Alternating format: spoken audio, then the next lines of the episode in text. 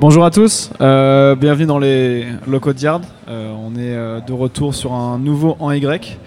Euh, donc moi je suis Antoine, je suis rédacteur en chef de Yard avec Jess Adon-Blenou qui est pas encore là avec nous ce soir. Que Du coup, euh, merci d'être là avec nous ce soir. Euh, ça fait plaisir de vous voir toujours aussi nombreux.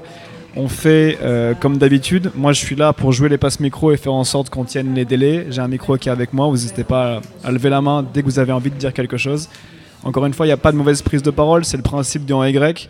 On veut que ça soit participatif. Vous pouvez poser des questions, vous pouvez dire quelque chose, vous exprimer. En l'occurrence, euh, notre panel d'intervenants est là aussi pour vous répondre, pour parler avec vous. Euh, je serai là, vous levez la main, je passe le micro. Aujourd'hui, on a un sujet euh, qui vient conclure une thématique qu'on a traitée pendant quasiment un mois et demi sur Yard à travers différents formats. J'espère que vous avez eu le temps d'aller voir un petit peu. Euh, le thème du talk aujourd'hui étant donc euh, héritage afro-caribéen dans la nouvelle pop. Pourquoi se cacher? Je présente du coup euh, Lenny Sorbet. euh, avec la petite casquette, qui a été rédacteur en chef de ce format, de cette thématique sur Yard pendant un mois et demi et qui aujourd'hui va être l'artisan principal de ce talk. Euh, Lenny, comment ça va? Est-ce que tu peux nous expliquer de quoi on parle aujourd'hui? Ça va très bien, merci. Euh, bah déjà, on est très content de vous accueillir tous euh, aujourd'hui, sachant que, que c'est un sujet qu'on voulait aborder sur Yard depuis un, un long moment déjà. Euh, à vrai dire, la réflexion, on l'a enclenchée euh, le 13 novembre 2020. Euh, C'était un jour où du coup il y a eu c'est la date de sortie commune de deux albums, donc Aya de Aya Nakamura et Gros Bébé de NASA. Et voilà, c'était deux albums qui déjà ont connu un certain succès et que quand on, les a écoutés, clairement, on, a senti qu'il y avait pas mal de titres qui comportaient justement de, de grosses de grosses inspi zouk et compas. Et a priori, c'est pas rien, parce que le zouk et le compas, c'est pas forcément des genres qui sont souvent euh, mis en avant dans les médias nationaux. Euh, et a priori, bah, à l'inversement, enfin, inverse, à l'inverse, Aya, c'est euh, aujourd'hui l'artiste française la plus écoutée au monde. Donc, donc c'est une belle visibilité a priori. Et seulement voilà, effectivement, quand on lit des articles, que ce soit sur NASA, sur Aya ou plein d'autres artistes, euh, on entend beaucoup de pop urbaine, beaucoup d'afro, beaucoup de R&B, parfois même de rap, euh, mais rarement de- du zouk. Et du coup, on s'est demandé pourquoi en fait, et ça a donné cet article écrit par, euh, par Noémie Tassi ici présente. Et en fait, quand tu te poses cette question, tu te rends vite compte que c'est un sujet qui va un peu plus loin que la musique, je pense. Parce que, de mon point de vue, j'ai l'impression que les gens aiment le zouk.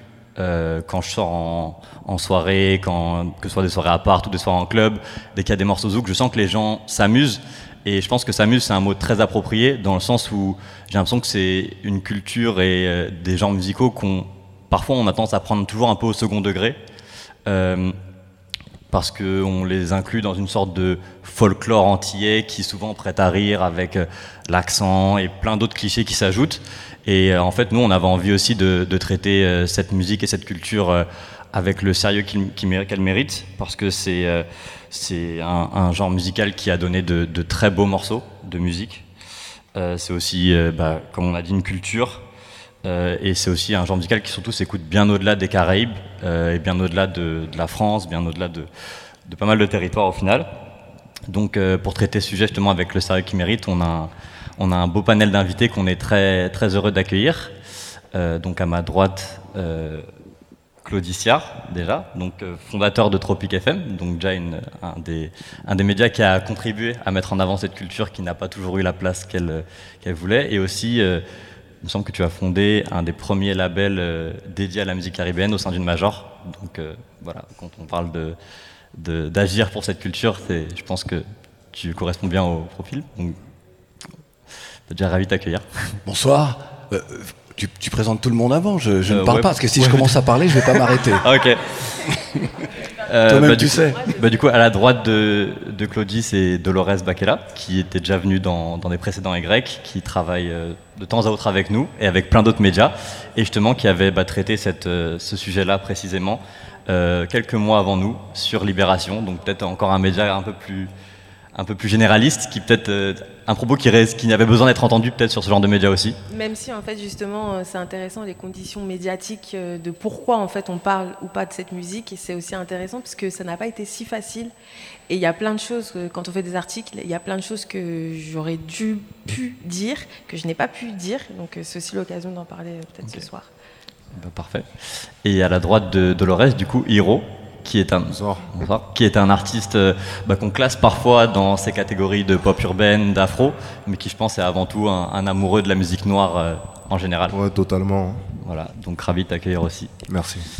Euh, bah déjà pour enclencher la discussion, je me suis dit peut-être que quelque chose d'assez simple. Je voulais déjà vous demander justement quand on parle de zouk, qu'est-ce que ça, ça vous évoque spontanément, de manière voilà, très directe? alors, alors Juste petite précision, tu disais tout à l'heure fondateur de Tropic FM, ce qui est, ce qui est vrai. Euh, mes radios, euh, très mauvais, j'ai fait une très mauvaise association, revendue euh, depuis, bref. Et ce qui est important de dire, c'est que le Tropic FM que l'on connaît, qui est né donc le 4 septembre 2007, n'a rien à voir avec le Tropic FM des, du, du, milieu des années 80, qui justement a permis de populariser cette musique en France hexagonale et qui était une radio associative euh, au départ, avant qu'en 92 elle devienne Média Tropical, qui a fait euh, là aussi un travail extraordinaire et dont j'avais dirigé l'antenne durant, durant quelques années. faut bien comprendre ce qu'est le zouk en réalité. Euh, le zouk, c'est l'affirmation d'une identité, d'une identité résolument antillaise guadeloupéenne et martiniquaise avec la force de l'africanité et je vais vous expliquer dans un instant pourquoi, déjà par l'histoire, parce que le peuplement de la Guadeloupe et de la Martinique, ce sont évidemment les descendants d'esclaves. Et puis il y avait la réflexion de gens qui sont des professionnels, et je pense à Pierre-Édouard Décimus, euh, je pense à euh, Freddy Marshall, qui se sont dit, on est à une période où notre musique, qu'on appelle cadence lipso, qu'on appelle euh, cadence rampa, qu'on appelle begin, et à cette période-là, dans ces années 70, il y a une musique qui est hégémonique, qui prend toutes les Antilles. Cette musique, c'est le compas direct. Le compas originel, pas le compas que vous connaissez aujourd'hui, mais le compas euh, originel avec euh, euh, Nemours Jean-Baptiste étant celui qui, à la fin des années 50, a donné naissance à cette musique-là. et puis des orchestres comme Coupé Cloué, Timano et le Jimmy All Star, Bossa Combo et Tabou Combo, surtout le, le plus emblématique des groupes, des groupes haïtiens. Et donc, les Antillais se disent il faut qu'on fasse quelque chose, il faut qu'on trouve une solution, qu'on ait une musique qui, puisse rivaliser.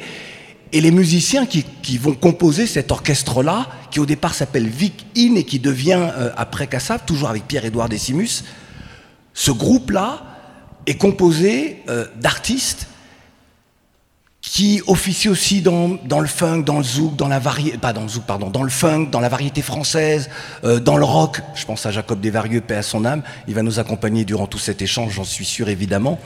Et euh, ils sont à Paris, ils sont entre la Guadeloupe et Paris. Et ils commencent à travailler un petit peu ensemble. Pierre-Édouard réunit les uns et les autres. Ils trouvent pas encore l'alchimie. Alors, je vais vous passer pour aller lire ça sur l'histoire de Cassav. Jocelyne Béroir est en train d'écrire justement sa version, sa vision de l'histoire de Cassav, parce qu'on a écrit déjà deux ou trois ouvrages sur Cassav. Le premier étant celui de, de Philippe Conrad, qui était journaliste à Libération d'ailleurs. Euh, mais Jocelyne a envie de raconter de l'intérieur. Alors Jocelyne Béroir, qui n'était pas au début de Cassav, euh, elle est arrivée à un moment donné, puis euh, incompatibilité avec Jacob Desvarieux, elle en est partie, puis elle est revenue plus tard, et puis le groupe Cassav que vous connaissez. C'est donc l'affirmation d'une identité. Vous avez un groupe qui, dans ses chansons, a toujours essayé de relater le quotidien des gens, que ce soit, vous savez, on est dans des euh, sociétés guadeloupéennes martiniquaises ça change un peu, mais quoique, matrice locale, avec la femme qui est au centre, la femme qui est le potomitan, je ne sais pas si vous connaissez cette expression-là, certains j'en suis sûr, et, euh, et Kassav raconte tout ça dans ses chansons. Kassav raconte aussi l'histoire de la déportation raconte euh, en là par exemple, euh, c'est l'histoire de, euh, de, ces Africains que l'on déporte. Et, et Patrick Saint-Éloi dit dans la chanson, et nous, aujourd'hui, avec notre musique, on est là pour inonder le monde entier. Donc il y a à la fois l'identité, il y a l'ambition affirmée très clairement en disant nous sommes les meilleurs. La première fois que je vois Cassav, c'était lors du premier concert du groupe au Zénith de Paris, je pleure comme un enfant. Moi, né à Paris, mec de banlieue, il y a un groupe qui incarne toute mon identité, et ce groupe-là fait en sorte que des centaines de personnes donc euh, plus de 6000, sont en communion, chantent, dansent, soient fiers et heureux. Je suis sorti du zénith, je bombais le torse. J'étais Barack Obama avant l'heure. Si vous voulez comprendre le zouk, vous devez comprendre ça. Après, effectivement, ce qui est devenu, parce que d'autres artistes se sont saisis de cette rythmique-là, ont interprété des, ou ont chanté des textes plus superficiels et légers, mais la musique c'est aussi ça. Et on a une image, pour en revenir à ce que tu disais, une image du zouk qui est une image superficielle et légère. Alors que ce n'est pas du tout ce que Kassav a souhaité en faisant cette, cette musique-là. Lorsque moi en 89 je fais ma première chanson, après j'ai fait quatre albums et puis un concept derrière, tous mes textes sont des textes militants. Parce que je veux être dans le sillon de Kassav, sans en avoir ni le talent, ni euh, la prétention artistique ou quoi que ce soit, mais je trouvais qu'il fallait respecter ça. Et il fallait savoir que cette musique-là, de deux petites îles, la Guadeloupe et la Martinique, c'est moins d'un million d'habitants. Les deux îles, c'est moins d'un million d'habitants. On est plus nombreux, nous, de la diaspora, que, qu'aux Antilles. Et pourtant, Kassav a été, et reste encore, le plus grand groupe français. Un groupe français qui est allé jouer aux quatre coins du monde. Tout le monde parlait d'Indochine. Hmm non, vas-y, vas-y. Non, sinon je vais pas m'arrêter. vas-y, je vais pas m'arrêter. Voilà, je voulais déjà commencer à planter le décor en vous disant, vous devez comprendre ce qu'est cette musique-là. effectivement, comme tu le disais, en, 91, euh, je réalise pour, euh, euh, pour Warner, WEA à l'époque, Warner aujourd'hui, je réalise les premières compilations de l'histoire de la musique du zouk, qui s'appelle Génération Zouk. On a fait euh, cinq ou six volumes, je crois. Mon frère emboîte le pas avec Sony et fait lui, euh, c'était, je sais plus comment ça s'appelait d'ailleurs, ces compilations Planète Zouk. Planète Zouk, et il en fait trois ou quatre. voilà. Et, et, nous, on savait pourquoi. Au-delà du côté professionnel des choses, nous, on voulait vraiment imposer notre musique ici en France et aux quatre coins du monde. Et puis, le zouk est devenu international grâce à un continent. Et ce continent, c'est l'Afrique.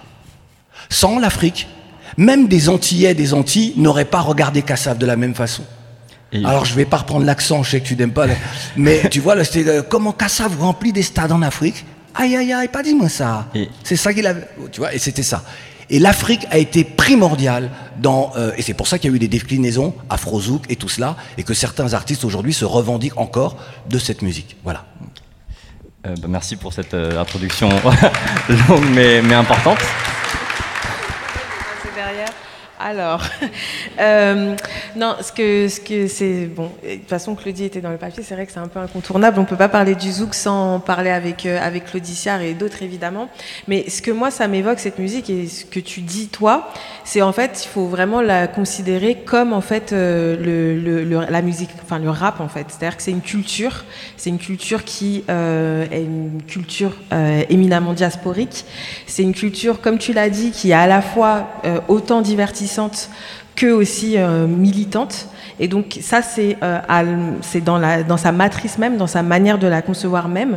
Et pour moi, le zouk, bah, en ayant grandi ici, en n'étant pas moi-même antillaise, ça a été euh, autant Francky Vincent, désolé, Fruit de la Passion, etc. Euh, voilà, il y avait des compiles à l'époque qui sortaient et le titre de cette période, c'était Francky Vincent, Fruit de la Passion, avec le clip et tout, tout et les fêtes de famille, la compagnie créole, etc. Avant d'entrer dans quelque chose, enfin moi j'ai grandi au moment où en fait, le zouk est, est devenu, enfin, est redevenu mainstream, c'est-à-dire au début des années 2000, où en gros, on avait Perle Lama, euh, euh, Thierry Cham euh, et tous ces artistes. Cam, Cam, Cam. excuse-moi. Thierry Cam et tous ces artistes qui, en fait, sont des artistes qui passaient à la télé, aux heures de grande écoute, il y avait des clips, etc. Donc, c'était pas euh, il y, a vraiment des vagues en fait au niveau de la manière dont on peut euh, appréhender le zouk au niveau du mainstream. Je parle pas euh, de, ce qui se passe euh, ben, aux Antilles où évidemment c'est une musique qui est qui est qui est importante. Et par contre, ce qui est un peu, je trouve choquant, c'est la place qui en est faite et la manière dont on a encore d'en parler, puisque donc quand j'ai proposé l'article La Libération, sans savoir que ça se tramait aussi chez Yard, on m'a quand même dit mais attention, faut pas être trop spécifique parce qu'en fait, euh, les gens ne connaissent pas le zouk.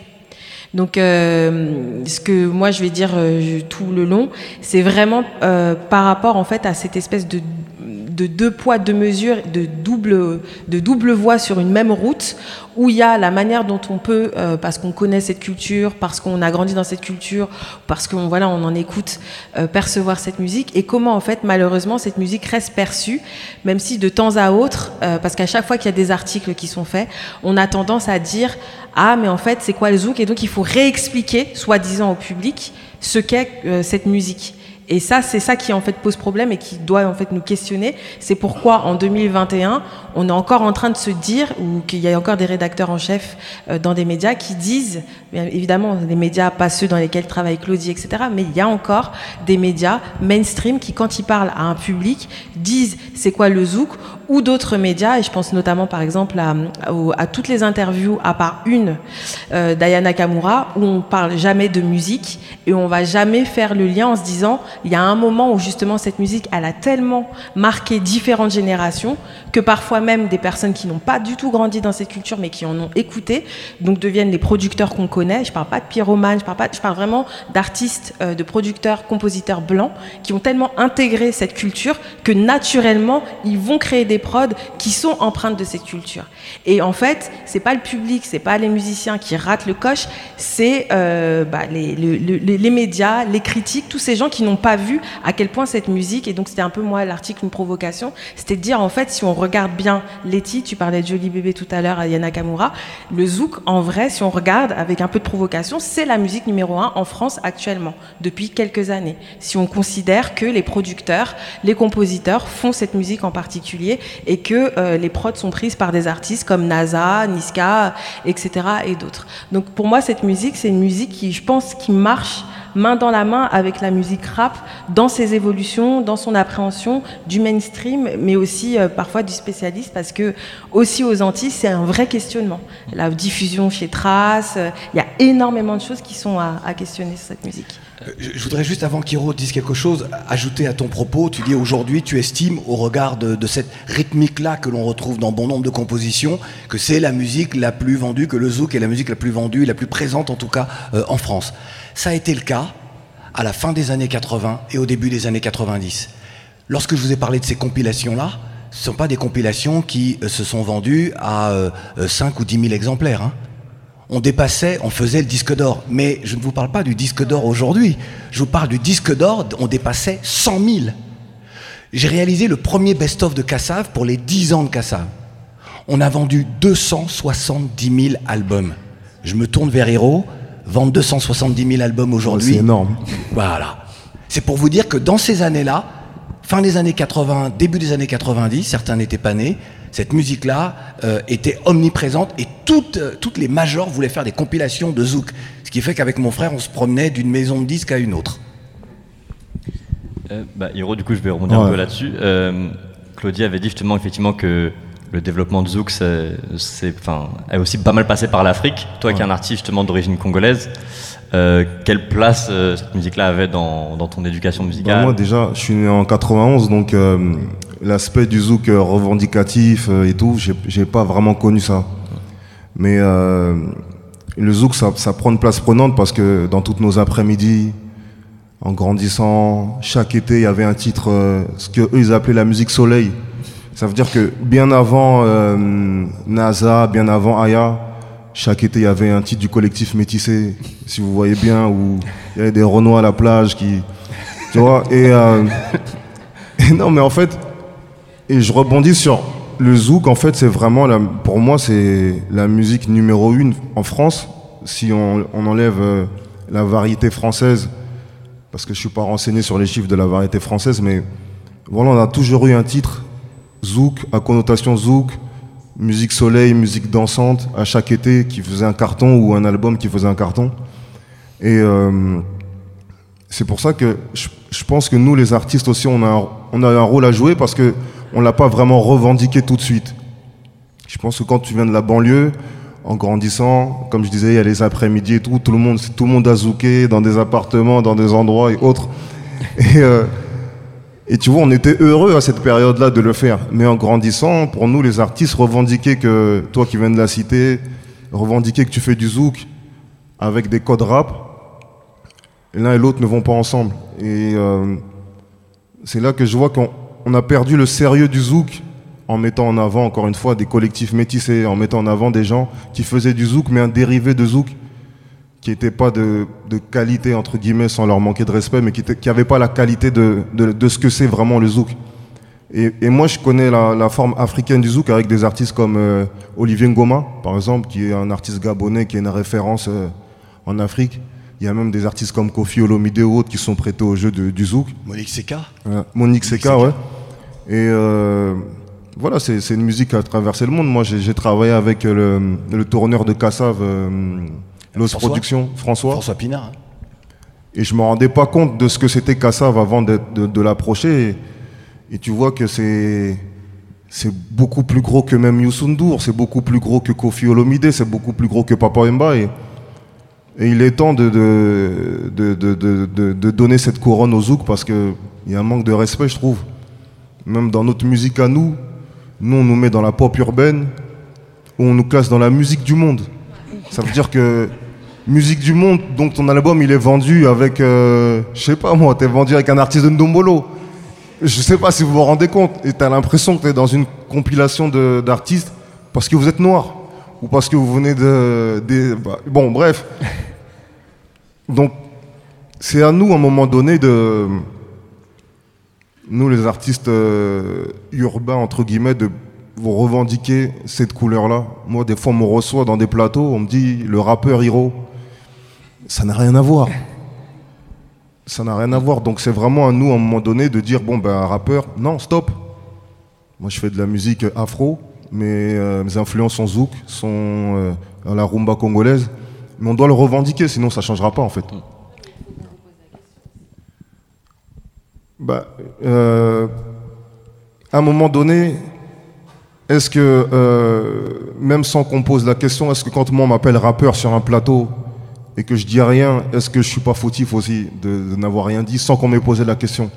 Et je pense que le, le- le vrai problème il est là parce que nous tous on a connu le zouk, le zouk mainstream avec Kim, avec des artistes, il y en a tellement qui ont marché, sur lesquels on s'est ambiancé. Et aujourd'hui bah, on- les gens ont honte. Et, justement, en fait, bah, quand tu as, parlé justement du zouk mainstream, et il y a eu du zouk aussi un peu moins mainstream, mais justement, en fait, j'ai l'impression aussi qu'il y a ce truc-là où le zouk, c'est une musique où, au final, euh, le grand public peut citer extrêmement peu d'artistes. Comme si, voilà, c'est que bah, ça va toujours être les mêmes noms qui vont revenir. Ça va être donc Francky Vincent, Kassav, euh, et peut-être quelques noms, un peu, ouais, Perle Lama, quelques artistes qui ont des singles, mais au final, on a l'impression qu'il y a une vraie méconnaissance générale. Et comment on arrivait à ce, à, voilà, à ce, à ce, ce point-là, on va dire Non, c'est pas vrai. Je pense que si on pose la question ici, d'autres noms vont sortir. Euh, Edith Lefel, euh, euh, donc on a dit Thierry Cam tout à Mais l'heure. je parle- mais c'est peut-être plus à un grand public qui. Ouais. Parce que je sais pas si. Bah, je pense qu'ici il y a des gens intéressés. Ouais. Peut-être que c'est pas tout le monde qui a aussi. Il y a un artiste qui vient de mourir. Il y a un artiste qui vient de mourir, qui est mort. euh, Claudie, a- excuse-moi, je suis quand même d'accord avec ce qu'il dit. Ouais. Parce que, encore une fois, je- vous, allez, vous allez me dire, je tape beaucoup sur le collectif métissé, mais c'était. T'as vu, c'était la référence du ch- chaque été, en grandissant, je, je pense pendant six ans, c'était la référence de, de ce qu'on appelait la, le zouk. À un moment donné, on a mis euh, Francky Vincent, euh, c'est bon, bon, bon. Ça a été la référence. Après, il y a eu Jesse Matador qui a Non, sorti on un n'a zouk. pas mis. Moi, tu vois, et c'est là où, où l'industrie du disque, elle, elle tronque tout. Francky Vincent, c'est un vrai artiste. Son groupe, au départ, c'était Tabou numéro 2 en Guadeloupe. Euh, Fruit de la Passion sort en première instance en Guadeloupe et après justement c'est euh, bah, sur, mon label que je sors euh, et après ça fait le carton que vous connaissez de Fruit de la Passion qui est après repris par d'autres maisons de disques qui est réinterprété en espagnol, en italien, en anglais, enfin bon bref. Mais c'est un véritable artiste. Sauf qu'on est à ce moment-là où TF1, dans ces années-là, décide chaque année on va avoir un tube soleil. C'est ce que tu disais tout à l'heure. Il y a eu Kaoma avec la lambada, il y a eu la Macarena, il y a eu et donc après on est allé chercher aussi il y a eu Wes, Wes Madico, paix à son âme puisqu'il nous vient de nous quitter et on est allé chercher aussi des artistes antillais comme ça des anciens, des artistes qui avaient un peu de vérité. C'est comme ça qu'on va chercher Francky Vincent parce que son titre il déchire, il y a fruit de la vas-y Francky c'est bon, voilà. Et on va chercher des artistes qui, qui, sont, qui sont plus authentiques. Et quand on prend ces artistes plus authentiques et on les met dans quelque chose qui est formaté, bah parfois ça brouille les pistes et ça brouille le message. Et c'est ce que tu dis, et c'est pour ça quand tu dis on prend Francky Vincent, voilà. Mais je voulais quand même réhabiliter l'artiste. Et puis aussi, il y a, il y a aussi le, le fait que c'est parce que justement ça marche tellement bien qu'on peut en faire une formule. Et le problème, c'est qu'aussi, on va, euh, et encore une fois, on le voit aussi dans le rap, combien il y a de. Enfin, on va dire par exemple, il y a la, la, la version euh, foot à cagoule, etc., qui cartonne, qui fait euh, à côté d'artistes un peu plus sérieux et qui galèrent pour se faire reconnaître. En fait, le problème, c'est qu'il y a à la fois comment l'industrie se dit comment on va pouvoir tirer parti, et il faut pas mentir, derrière, c'est nourri par des préjugés et des clichés. La question de la musique soleil, alors que, enfin, aux Antilles, je veux dire, euh, il y, a, y, a, y, a, des saisons, ok, très bien, mais je veux dire, cette musique-là, on l'écoute pas juste en été et après on s'arrête, on hiberne. C'est pas comme ça que ça marche. Et donc, cette idée de marketer comme ça la musique, sachant qu'il faut aussi questionner l'industrie musicale aux Antilles. C'est-à-dire que jusque maintenant, euh, pour être un artiste antillais qui peut percer euh, sur le marché euh, national, et peut-être qu'on en reparlera aussi ensuite des raisons qui font que parfois ça bloque, euh, et ben en fait, souvent les artistes, vous en connaissez même dans le rap, les Titoff, etc., il faut venir signer ici. On n'est pas signé aux Antilles. On est signé en France, mais en France hexagonale. On a le réseau de radio, mais euh, aux Antilles, et ici, ça fonctionne différemment. Donc en fait, tout ça, ça fait aussi le jeu et le sel, évidemment, d'une industrie qui, en, qui recherche à chaque fois des choses qui fonctionnent et qui voit qu'il y a un marché qui voit que sur les 600 000 personnes qui sont en Guadeloupe, il y a matière, euh, ils font péter des artistes qui ensuite on arrive ici et voilà par exemple l'exemple d'Admiralty ou d'autres mmh. qui font pas exclusivement du zouk mais qui sont des artistes euh, qui descendent, qui sont dans cette veine là. Eh bien en fait c'est des artistes qui avant tout émerge à, aux Antilles. Et ici arrive à faire aussi des cartons parce que en fait c'est travaillé. Mais on est quand même sur euh, une manière de concevoir et de voir la musique de voir aussi ce que tu disais Lénie ça dit des choses sur comment en fait la France euh, hexagonale voit ses colonies. Fin ouais. en fait ne nous fais pas aller sur ce terrain-là, tu sais qu'on va déborder, mais non, mais en ça fait, va être chaud. Le, en fait, c'est le sujet et la manière dont l'industrie, la manière dont l'industrie se, se... Je, je, vais, je vais donner un exemple concret à ce que tu viens de dire. Vous. Parole. Il y a une prise de parole juste là, comme ça, vu que du coup, euh, comme ça, on va un petit peu échanger, euh, nourrir le débat. Alors, juste pendant que, avant que vous preniez la parole, juste dire un exemple concret, Zouk Machine. Zouk Machine détient un des records de présence au top 50 avec le titre Maldon. Et ce titre-là était sur un album de, sorti aux Antilles, Zouk Machine, euh, qui est né euh, du talent de Yves Honoré et Guy Houllier d'Expérience 7. Et euh, Eric Basset, qui est un producteur qui a une maison de disques, Eric Basset dit ce titre-là peut faire un carton euh, sur le marché national. Et c'est comme cela qu'il extrait euh, le, le, le, titre Maldon il le réenregistre pour le formater qui soit un petit peu rythmiquement, un petit peu moins authentique et plus accessible. Et c'est comme ça que Maldon devient un énorme succès. Voilà. Est-ce que tu peux juste nous dire euh, ton prénom, s'il te plaît, et puis euh, vas-y. Alors c'est Gladys. Euh, alors je voulais intervenir par rapport au, à ce que vous disiez sur euh, les artistes anti-Yazoo qui, entre guillemets, qui pètent. Vous parlez beaucoup de Kassav et on a parlé de Zouk Machine, etc. Moi, j'ai eu le cas où euh, j'étais dans un cabinet de notaire, donc euh, quelque chose qui est comme plutôt blanc, on va dire, et euh, ils m'ont parlé de Medicustos. Il y a pas mal de... La communauté portugaise aussi connaît très bien le zouk, en fait. Donc peut-être que le français qui habite à Neuilly ne connaît peut-être pas le zouk, mais il y a beaucoup de gens qui, qui connaissent le zouk et qui connaissent d'autres artistes ouais, euh, beaucoup plus récents. Mais après, c'est vrai que Medicustos, par exemple, c'était un artiste qui a eu un moment, euh, je parle sur les médias nationaux par exemple, tu vois, il y a eu Elle Demande qui tournait beaucoup à une période, et je pense pas que les gens, par exemple, peut-être ils connaissent Medicustos, est-ce qu'ils connaissent peut-être 5 morceaux, un album entier de Medicustos? C'est une question que, qui se pose. Je, pense. je, je suis pas d'accord parce que ce, ce succès-là, euh, le fait d'avoir euh, permis à Mehdi de faire un succès national, je suis désolé, c'est encore la famille, mais c'est mon frère qui est son éditeur et euh, qui a fait en sorte qu'il l'a signé en, en majeure compagnie chez Warner. Et ça a été euh, le carton. Il y a Mediva aussi qui avait bien marché. Et puis Frangeux, plein de chansons. Dans ce qu'elle oui. dit, ce qu'elle dit, c'est qu'aussi, euh, et c'est pas pour rien, c'est qu'il y a une. c'est un peu terrible parce qu'il y a une vision aussi de c'est quoi la grande musique et qu'est-ce, que, qu'est-ce qui est la musique française En fait, il y a plusieurs questions. Qu'est-ce que la grande musique en France Qu'est-ce qu'on considère digne d'être écouté, premièrement.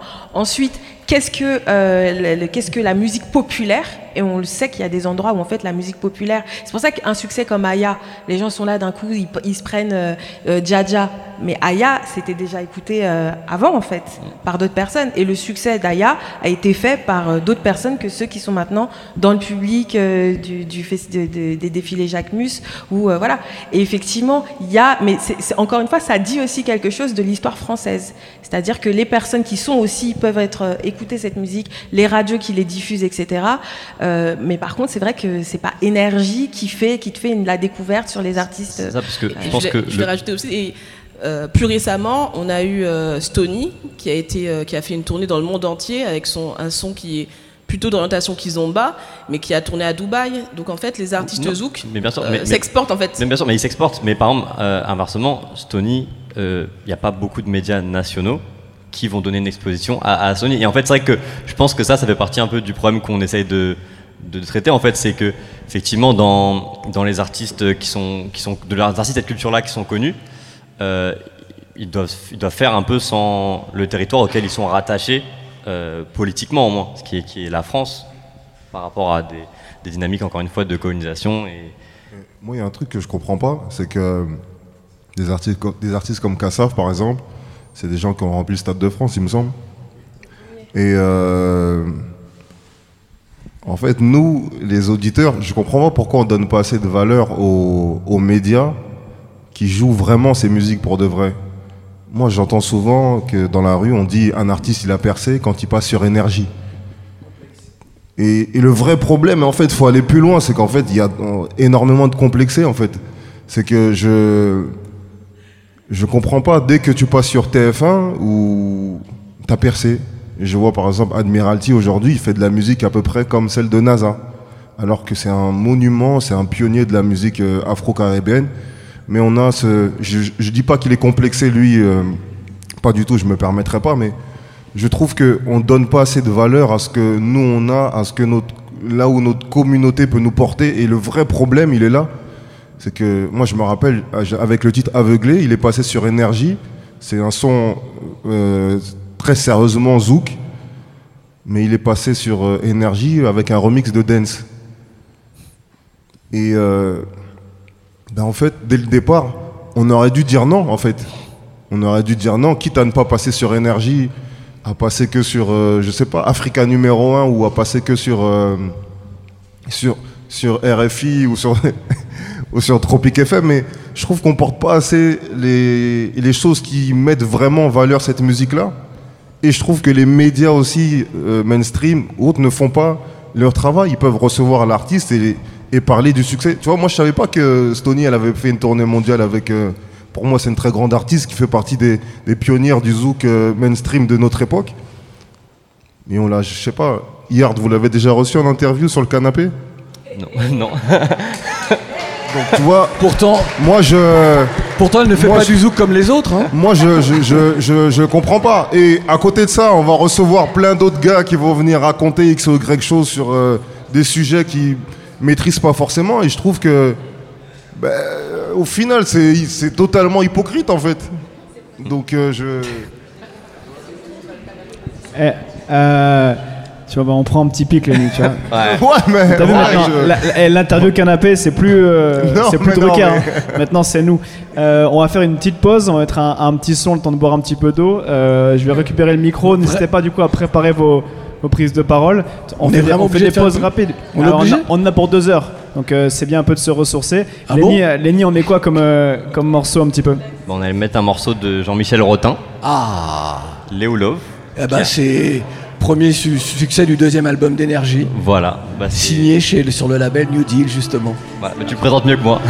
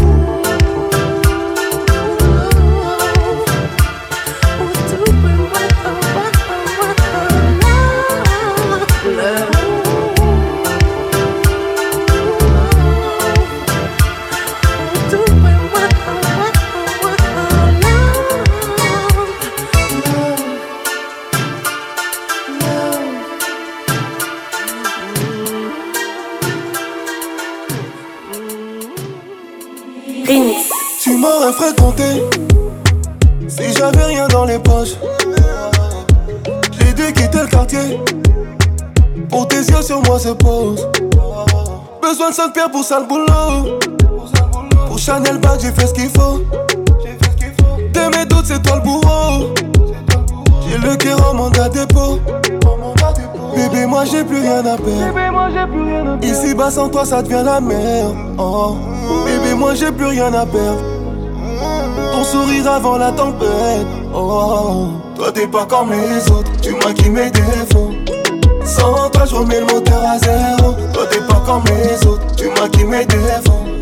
Sans toi, je remets le moteur à zéro. Avec toi, je fais le tour du monde. Il suffira de 4 secondes. Avec toi, je fais le tour du monde. De 4 secondes. Mon bébé, moi j'ai rien à perdre. Est ta grand-mère si tu mens. Laisse tomber, c'est mort. Si j'apprends, t'as déjà fait la terre. On peut faire le tour du globe. Peux exaucer tous tes vœux. On verra tes cheveux déborder du toit du féfé. Mais faut que tu me fasses un minimum confiance. On ira pas loin si t'écoutes les gens. Il faut que tu me fasses un minimum confiance. Bébé, moi j'ai plus rien à perdre. Ici bas sans toi, ça devient la merde. Oh. Bébé, moi j'ai plus rien à perdre. On va, on va rattaquer dans littéralement 30 secondes. Si vous pourriez juste vous euh, reprendre vos places. Sans toi, je remets le moteur à zéro. Toi, t'es pas comme les autres, tu maquilles mes défauts. Sans toi, je remets le moteur. Ok, est-ce que tout le monde est prêt? On va attaquer la deuxième partie. Je sais pas où est parti le micro. Je crois que tu m'as dit que le micro, tu l'as fait passer derrière, c'est ça? Quelqu'un là? Je sais pas s'il y a une prise de parole à venir. Ici, ouais, il y en a une. Là, il y en a plein là. Ok, donc. Toi? Ah bah, on va attendre qu'ils reviennent. Hop là, on va enchaîner ici. Est-ce que tu peux te présenter, s'il te plaît? Salut, je m'appelle Otto. Euh, J'ai une question pour euh, les deux artistes en question, euh, c'est-à-dire Hiro et Claudicia. Hum, vous qui êtes artiste euh, vraiment établi, si aujourd'hui il y a la possibilité de rentrer sur euh, une grosse radio comme Énergie, c'est-à-dire en passant par un remix qui est qualitatif, mais qui par rapport à vous, vous connaissez en fait les enjeux en fait des rotations radio il y a des éditions, il y a des droits voisins, il y a plein, toute une économie autour de ça. Est-ce qu'aujourd'hui vous allez refuser de passer sur une grosse radio Ré- réponds, héros. Parce que ma réponse, moi, sera cinglante tout à l'heure. Non, bah ouais, non, bah pas du tout. Et tu vois, c'est ce que je disais euh, avant, ça fait partie de, de cette hypocrisie encore, dans le sens où euh, c'est comme quelqu'un qui est pris au piège. Pour moi, euh, on, on va pas changer les règles dans des, dans des infrastructures qui nous appartiennent pas. Voilà. euh, le zouk, c'est une musique qui a un énorme succès en France, mais la musique française euh, par excellence, c'est la variété française. C'est pas, c'est, pas le zouk. Donc, euh, bien sûr que si, je le ferai. On a parlé de Mehdi Custos tout à l'heure. Il y a une génération d'artistes qui, au départ, chantaient en créole et ont décidé de chanter en français. C'est ce que mon frère, Eric Siard, a appelé la variété zouk. Il en a même fait une, com- une compilation. Et, euh, et donc, on est là dans le besoin d'être accepté par un plus grand public en se disant, ben, ben, je vais changer quelque chose. Je vais pas changer peut-être ma rythmique, mais je vais changer la langue dans laquelle je m'exprime. Je ferai plus en créole, je ferai en français. Si Francky Vincent avait interprété Fruit de la Passion euh, en créole, aurait-il eu le succès que nous connaissons? Si Zouk Machine avait interprété Maldon en français, est-ce que cette chanson aurait eu ce succès-là? Parce que Maldon, c'est en créole. Kassav n'a jamais chanté en français. Jamais. Ils ont commis, c'est Jacob qui disait ça, commis un album en espagnol parce que la production disait vous êtes superstar dans toute l'Amérique latine, faut vraiment faire toutes vos chansons en espagnol. Ils l'ont fait et ils l'ont même regretté parce que pour eux c'était pas ça Kassav. Donc à un moment donné, les exigences des, maisons de disques, des marchands du temple, si je puis dire, sans connotation religieuse, euh, vous obligent parfois à faire des choses, des compromis ça peut peut-être confiner à la compromission qu'on finit par accepter. Je voudrais prendre l'exemple d'une radio que tu connais bien, Hiro, que tu connais bien évidemment, Dolores aussi, c'est Skyrock. Et vous avez euh, euh, Laurent Bounot qui, durant des années, je ne sais pas s'il le fait encore aujourd'hui, disait aux artistes qui venaient, donc la hip-hop, ah, ton son. Alors, repasse en studio, tu me fais ça, ça, ça, tu me changes ça, tu me le mets, tu me le remixes et je te le diffuse. Je dis toujours que ce n'est pas le rôle d'un diffuseur de, de dire à un artiste qu'il doit faire. Si tu estimes que ça correspond, euh, tu diffuses. Si tu, si tu estimes que ça ne correspond pas, tu ne diffuses pas. Mais le respect de l'œuvre de l'artiste est important. Et souvent, l'artiste, lui, il est pris entre deux feux. Entre son envie de réussir, de toucher un grand public, et la maison de disques, mais avec sa musique, et la maison de disques qui lui dit, euh, le directeur artistique ou le, directeur du label, hé, change-moi ça et tu passeras. C'est toute la question. Tout dépend quelle musique on fait et tout dépend les raisons pour lesquelles on fait de la musique. S'il y a des artistes là, je voudrais juste terminer en vous disant, allez voir la dernière interview de Al Jarreau. Il explique pourquoi un jour il a fait de la musique. C'est où vous continuez à faire de la musique, ou vous arrêtez d'en faire. La sincérité d'un artiste, elle est primordiale. Mais après, euh, dans, dans ta question, tu as dit qualitative. Donc, en, en- quand, quand tu parles de qualitative, en- tu sous-entends que tu te, tu te travestis pas, tu ne travestis pas ta musique, on est d'accord Bah si. Bah, si, s'il y a quelque chose que tu estimes de qualitatif, que toi tu aimes, parce parce- qu'à la base, la musique c'est une œuvre d'esprit que, que toi tu aimes. Donc si, si moi demain je fais des arrangements que moi j'aime, que moi j'accepte, je, je, je, je ne me travestis pas. Après, c'est un peu euh, loin de peut-être euh, votre intégrité d'artiste. Ouais. C'est ça en fait que j'ai envie de. Ce qu'il voulait dire, ce qu'il voulait dire, c'est si tu pro, Moi, si moi si donne- je suis pas, si je, si je, comment dire, je vais pas à l'encontre de mon intégrité d'artiste. Pour moi, j'ai aucun problème à le faire. Oui, non, ce qu'il voulait dire, c'est si on, on donne à quelqu'un un arrangeur, il arrange pour toi et on te dit avec ça, tu vas passer.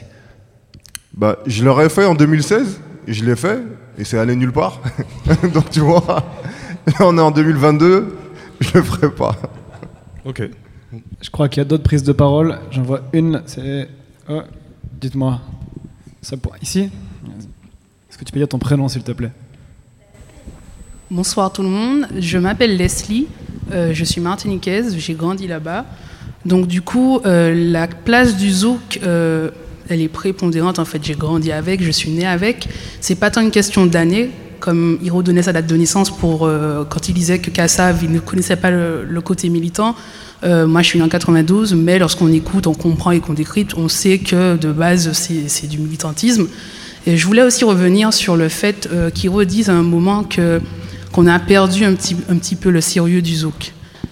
Pour moi, non. C'est juste que vous n'étiez pas au fait de ce qui se faisait en fait. Il y a des artistes comme Lorenz, Stacy, euh, il y en a plein d'autres en fait. Désolé, hein, le fait de parler en public c'est un peu gênant, voilà, pour moi. Mais en fait, c'est juste que ici, on vous n'étiez pas au courant. Mais pendant ça fait 10-20 ans qu'il y a des artistes qui continuent de faire du zouk. Alors certes, il y a le débat français-créole, mais le zouk a continué de perdurer et d'être, à mon sens, qualitatif. Donc, euh, je voulais préciser cela. Mais je pense, je pense que c'était pas le. non, mais je voulais préciser ça parce que lorsqu'il a parlé en fait de tout ce qui était collectif métissé, Non, euh, des parce choses que- comme parce ça. que- mais, mais même en disant ça, C'est parce que l'aspect c'est vrai mainstream que, du zouk, c'est voilà, pas. parce qu'en fait, c'est vrai qu'il y a, il y a des artistes euh, voilà. sérieux et qui font de la bonne musique, Oui, et oui, j'en oui. j'en ai aucun doute. Mais moi, je parle vraiment de, de l'aspect mainstream, de ce que nous, on nous met en avant du zouk. Mais je pense qu'on vous met même pas 1% de Non, ça c'est sûr. mais d'ailleurs, il y a même débat hein, par rapport aux- Ouais. aux, artistes, euh, aux artistes euh, aux Antilles.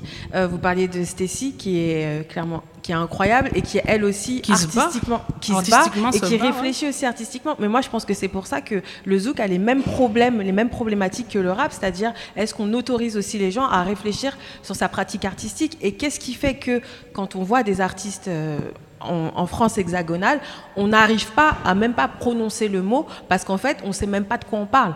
Ah, d'un coup, là, c'est l'histoire de France qui arrive dans la tête des gens. À un moment, de quoi on parle? On parle de musique, on parle d'arrangement, on parle de choix euh, linguistiques, euh, on parle, mais on parle aussi d'enjeux financiers, on parle aussi d'enjeux de l'industrie. C'est-à-dire qu'effectivement, la question de la radio, on le sait, c'est un enjeu.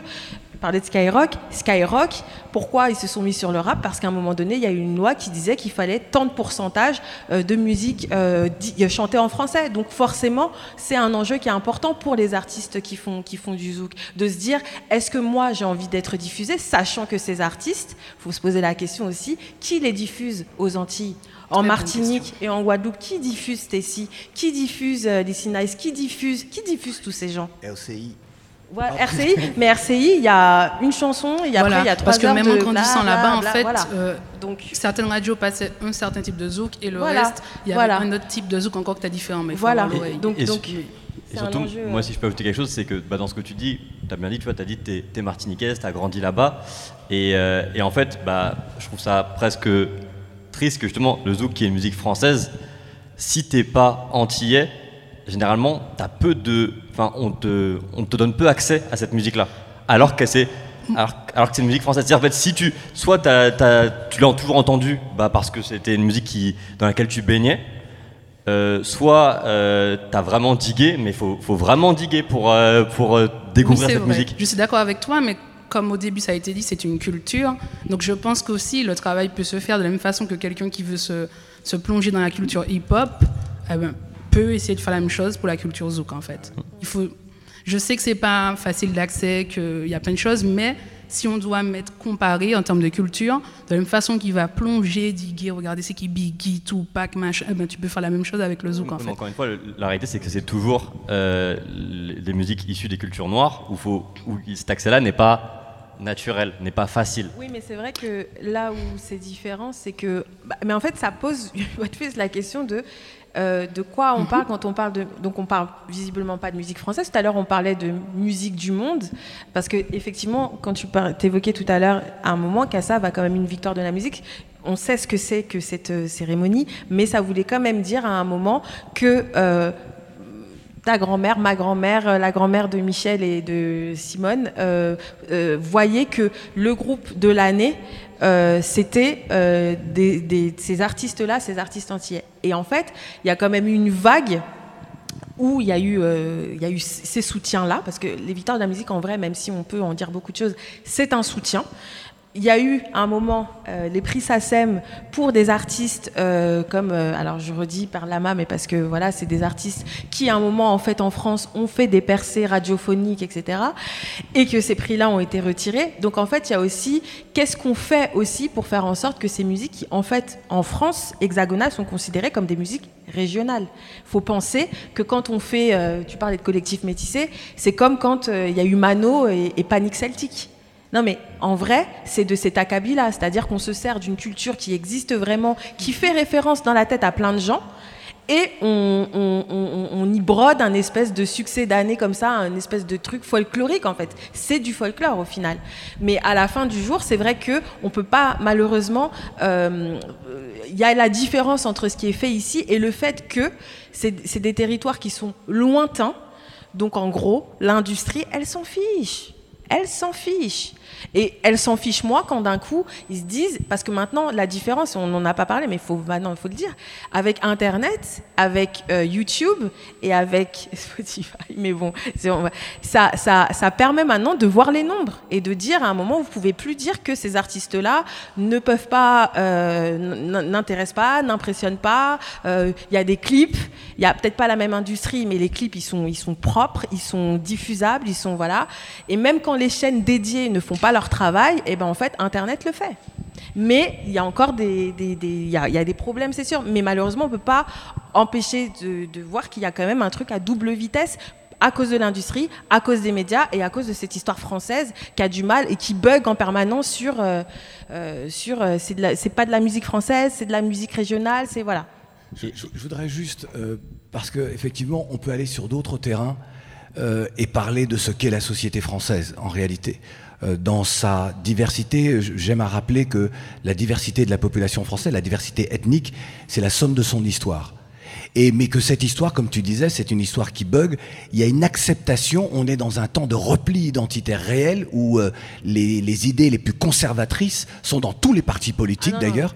là, on est dans une ère Non, non, pré-fasciste. oui, oui, On non, non, euh, non, mais attends, c'est attends, le attends. fascisme, là. Et, et donc, cette, ce repli identitaire-là confine à, une, euh, à un besoin chez certains de se dire je ne me reconnais plus euh, au sein de ma nation. Et ne vous faites aucune illusion. Ce genre de repli-là ne fera que repousser encore un petit peu plus euh, celui que l'on ne reconnaît pas comme étant notre égal, le repousser encore un petit peu plus en périphérie de façon virtuelle ou physique, réelle et sociale, évidemment. Attends, mais justement, juste un truc, par exemple. Non, mais je voulais qu'on sorte justement de ça, pour oui. rester sur... Oui, mais euh, bah, justement, je reviens en plein sur la musique. Par exemple. Non, mais je voulais terminer quand même. Oui, mais non, mais je- parce que c'est- mais par exemple Jacob Desvarieux, donc qui décède, c'est un monument de la musique française. On lit dans Paris Match Bertrand Dical, qui est pas, euh, c'est un spécialiste de Il est la, d'origine de la- martiniquaise, en plus. Et il te fait une phrase où il te dit euh, je, je me rends compte en fait que euh, moi qui dansais sur alors c'est pas aussi caricatural mais en fait c'est comme ça qu'il écrit quand même ça. Je dansais quand même en chant sur cette musique et j'ai mis et j'ai je me suis rendu compte que j'avais là affaire à un monument de la chanson française. Alors, de la musique française. Et quand tu lis ça et pareil est-ce qu'il y a eu une couve parce que c'était, ça a été quelque chose qui a, qui a, qui, qui, qui, c'est important ce qui s'est passé. Est-ce qu'il y a une couve d'un média, même par exemple de Libération euh, ou d'un autre, pour saluer euh, son passage sur Terre? Moi, je ne sais pas si vous avez vu, moi je n'ai pas vu. Ça, ça dit déjà quelque chose sur euh, comment, alors la société française, mais surtout l'industrie, comment aussi elle, euh, et comment en fait ils ont fait cavalier seul pendant une bonne partie de leur carrière, ce qui fait que, ben, Non, juste pour, pour, pour terminer, euh, effectivement, on pourrait ergoter encore en se disant mais comment se fait-il que Jacob n'ait pas été ou d'autres encore ne sont pas reconnus à leur juste valeur? Demander ça aujourd'hui à la société française au regard de son état, euh, ce serait, j'ai- le sentiment, euh, presque s'abaisser. Je n'ai pas besoin de connaître ma valeur dans le regard de l'autre, de celui qui ne veut pas de moi. Et donc, nous savons qui est Jacob, nous savons qui était ce groupe-là. On n'est plus dans des sentiments euh, de complexe d'infériorité ou de complexe supériorité. Donc, qu'importe, ils ne veulent pas comprendre, ils ne comprennent pas. Mais comme tu le disais, les réseaux sociaux font pour donner des chiffres et les chiffres sont là. Faut bien comprendre qu'aujourd'hui, euh, on est euh, face à une, à une... Musicalement, tu as parlé de Mano tout à l'heure. Je pense, alors on pourrait poser la question, est-ce que Mano a servi euh, la musique celtique, bretonne pour être plus clair, en reprenant une chanson d'Alan Stivell Oui, non, mais, mais- ben non, non, attends, attends, arrête maintenant. On va laisser parler le jeune homme qui veut parler. c'est un débat. hein. C'est un, c'est un, c'est un, vrai, c'est un vrai débat. C'est un vrai débat. Alors, moi je m'appelle Max. Euh, c'est pas du tout par rapport à ce que vous venez de dire. En fait, moi, euh, il y a quelques années de ça, euh, je suis parti en Guadeloupe. Il y a quelque chose qui m'a frappé énormément. C'est que euh, les gens qui étaient bah, sur dans les îles n'avaient pas accès à Spotify. Les gens écoutaient principalement la musique via la radio. Et là, comme on a pu le voir récemment, bah, Kalash a œuvré, l'artiste Kalash, qui est antillais, du coup, a œuvré pour que Spotify soit accessible aux Antilles.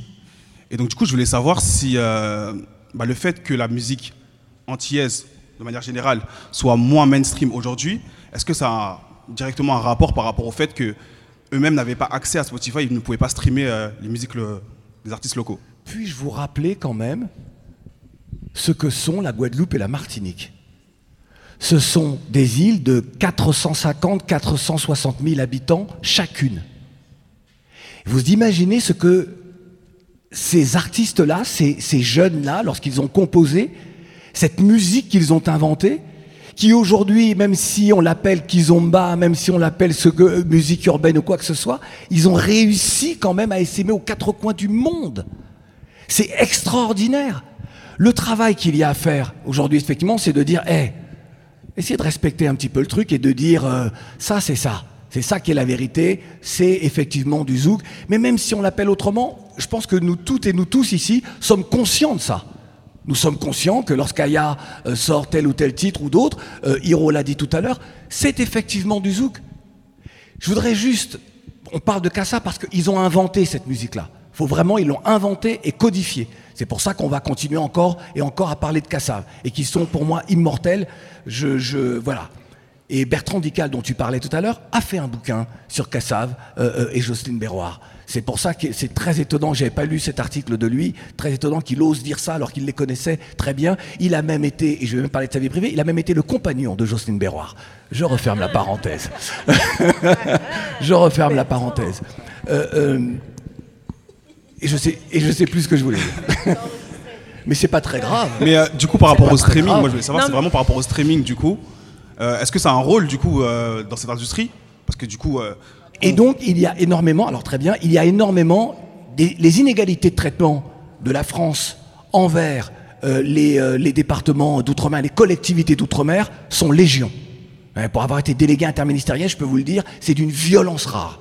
Je rappelle souvent que euh, les allocations familiales, Guadeloupe, Martinique, Guyane, Réunion, sont intervenues en 1975 et qu'il y a encore des inégalités de traitement. Alors, je ne parle pas de la téléphonie mobile et des choses comme ça. Hein. Il y a encore tellement. Donc ça, ça fait partie justement des inégalités. Euh, tout à l'heure, Dolores parlait des prix SACEM. Il y avait des prix SACEM effectivement aux Antilles. C'était une façon de donner un peu d'équité face au déséquilibre et qui n'existe plus malheureusement, euh, malheureusement aujourd'hui. Donc il y a malheureusement une volonté ou une absence de volonté en tout cas euh, qu'il y ait une égalité réelle. Parce que, comme Césaire disait, si entendez parler de Césaire, ça me donnait Ouais, une idée, avait- parce que avait- Césaire disait que la France ruse avec ses principes républicains. On le retrouve dans notre quotidien, mais on, le retrouve, on retrouve cette ruse également dans la musique, dans des choses très simples comme le divertissement.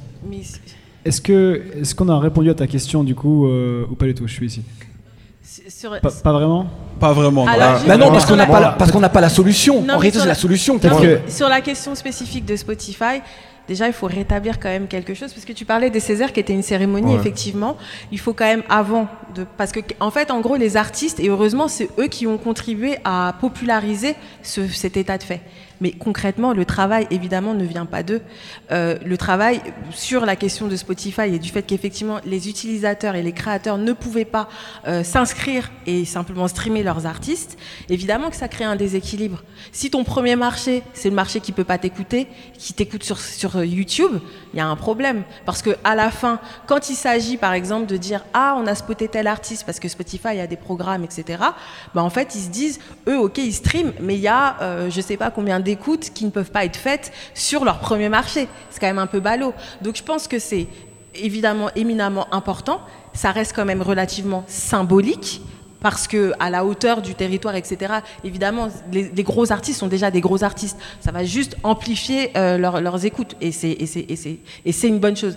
C'est juste que ça mettait fin à une, inégalité qui n'avait pas de sens, sachant que quand euh, ça s'est ouvert, euh, enfin avant que ça s'ouvre aux Antilles françaises, donc Guyane, oui, il y avait la Guyane qui était aussi Pourtant, concernée, c'est la France, hein. Martinique et Guadeloupe ils ouvraient dans des pays en Afrique. Donc déjà, forcément que ça n'a fait qu'alimenter euh, des fantasmes en se disant, mais en fait, voilà, comme d'habitude, c'est à double vitesse, euh, et en sachant que euh, les personnes qui s'occupent chez Spotify de la musique s'occupent de la France dans son entièreté. Il n'est pas précisé que c'est juste la France hexagonale et aussi du Benelux où ça marche visiblement très bien.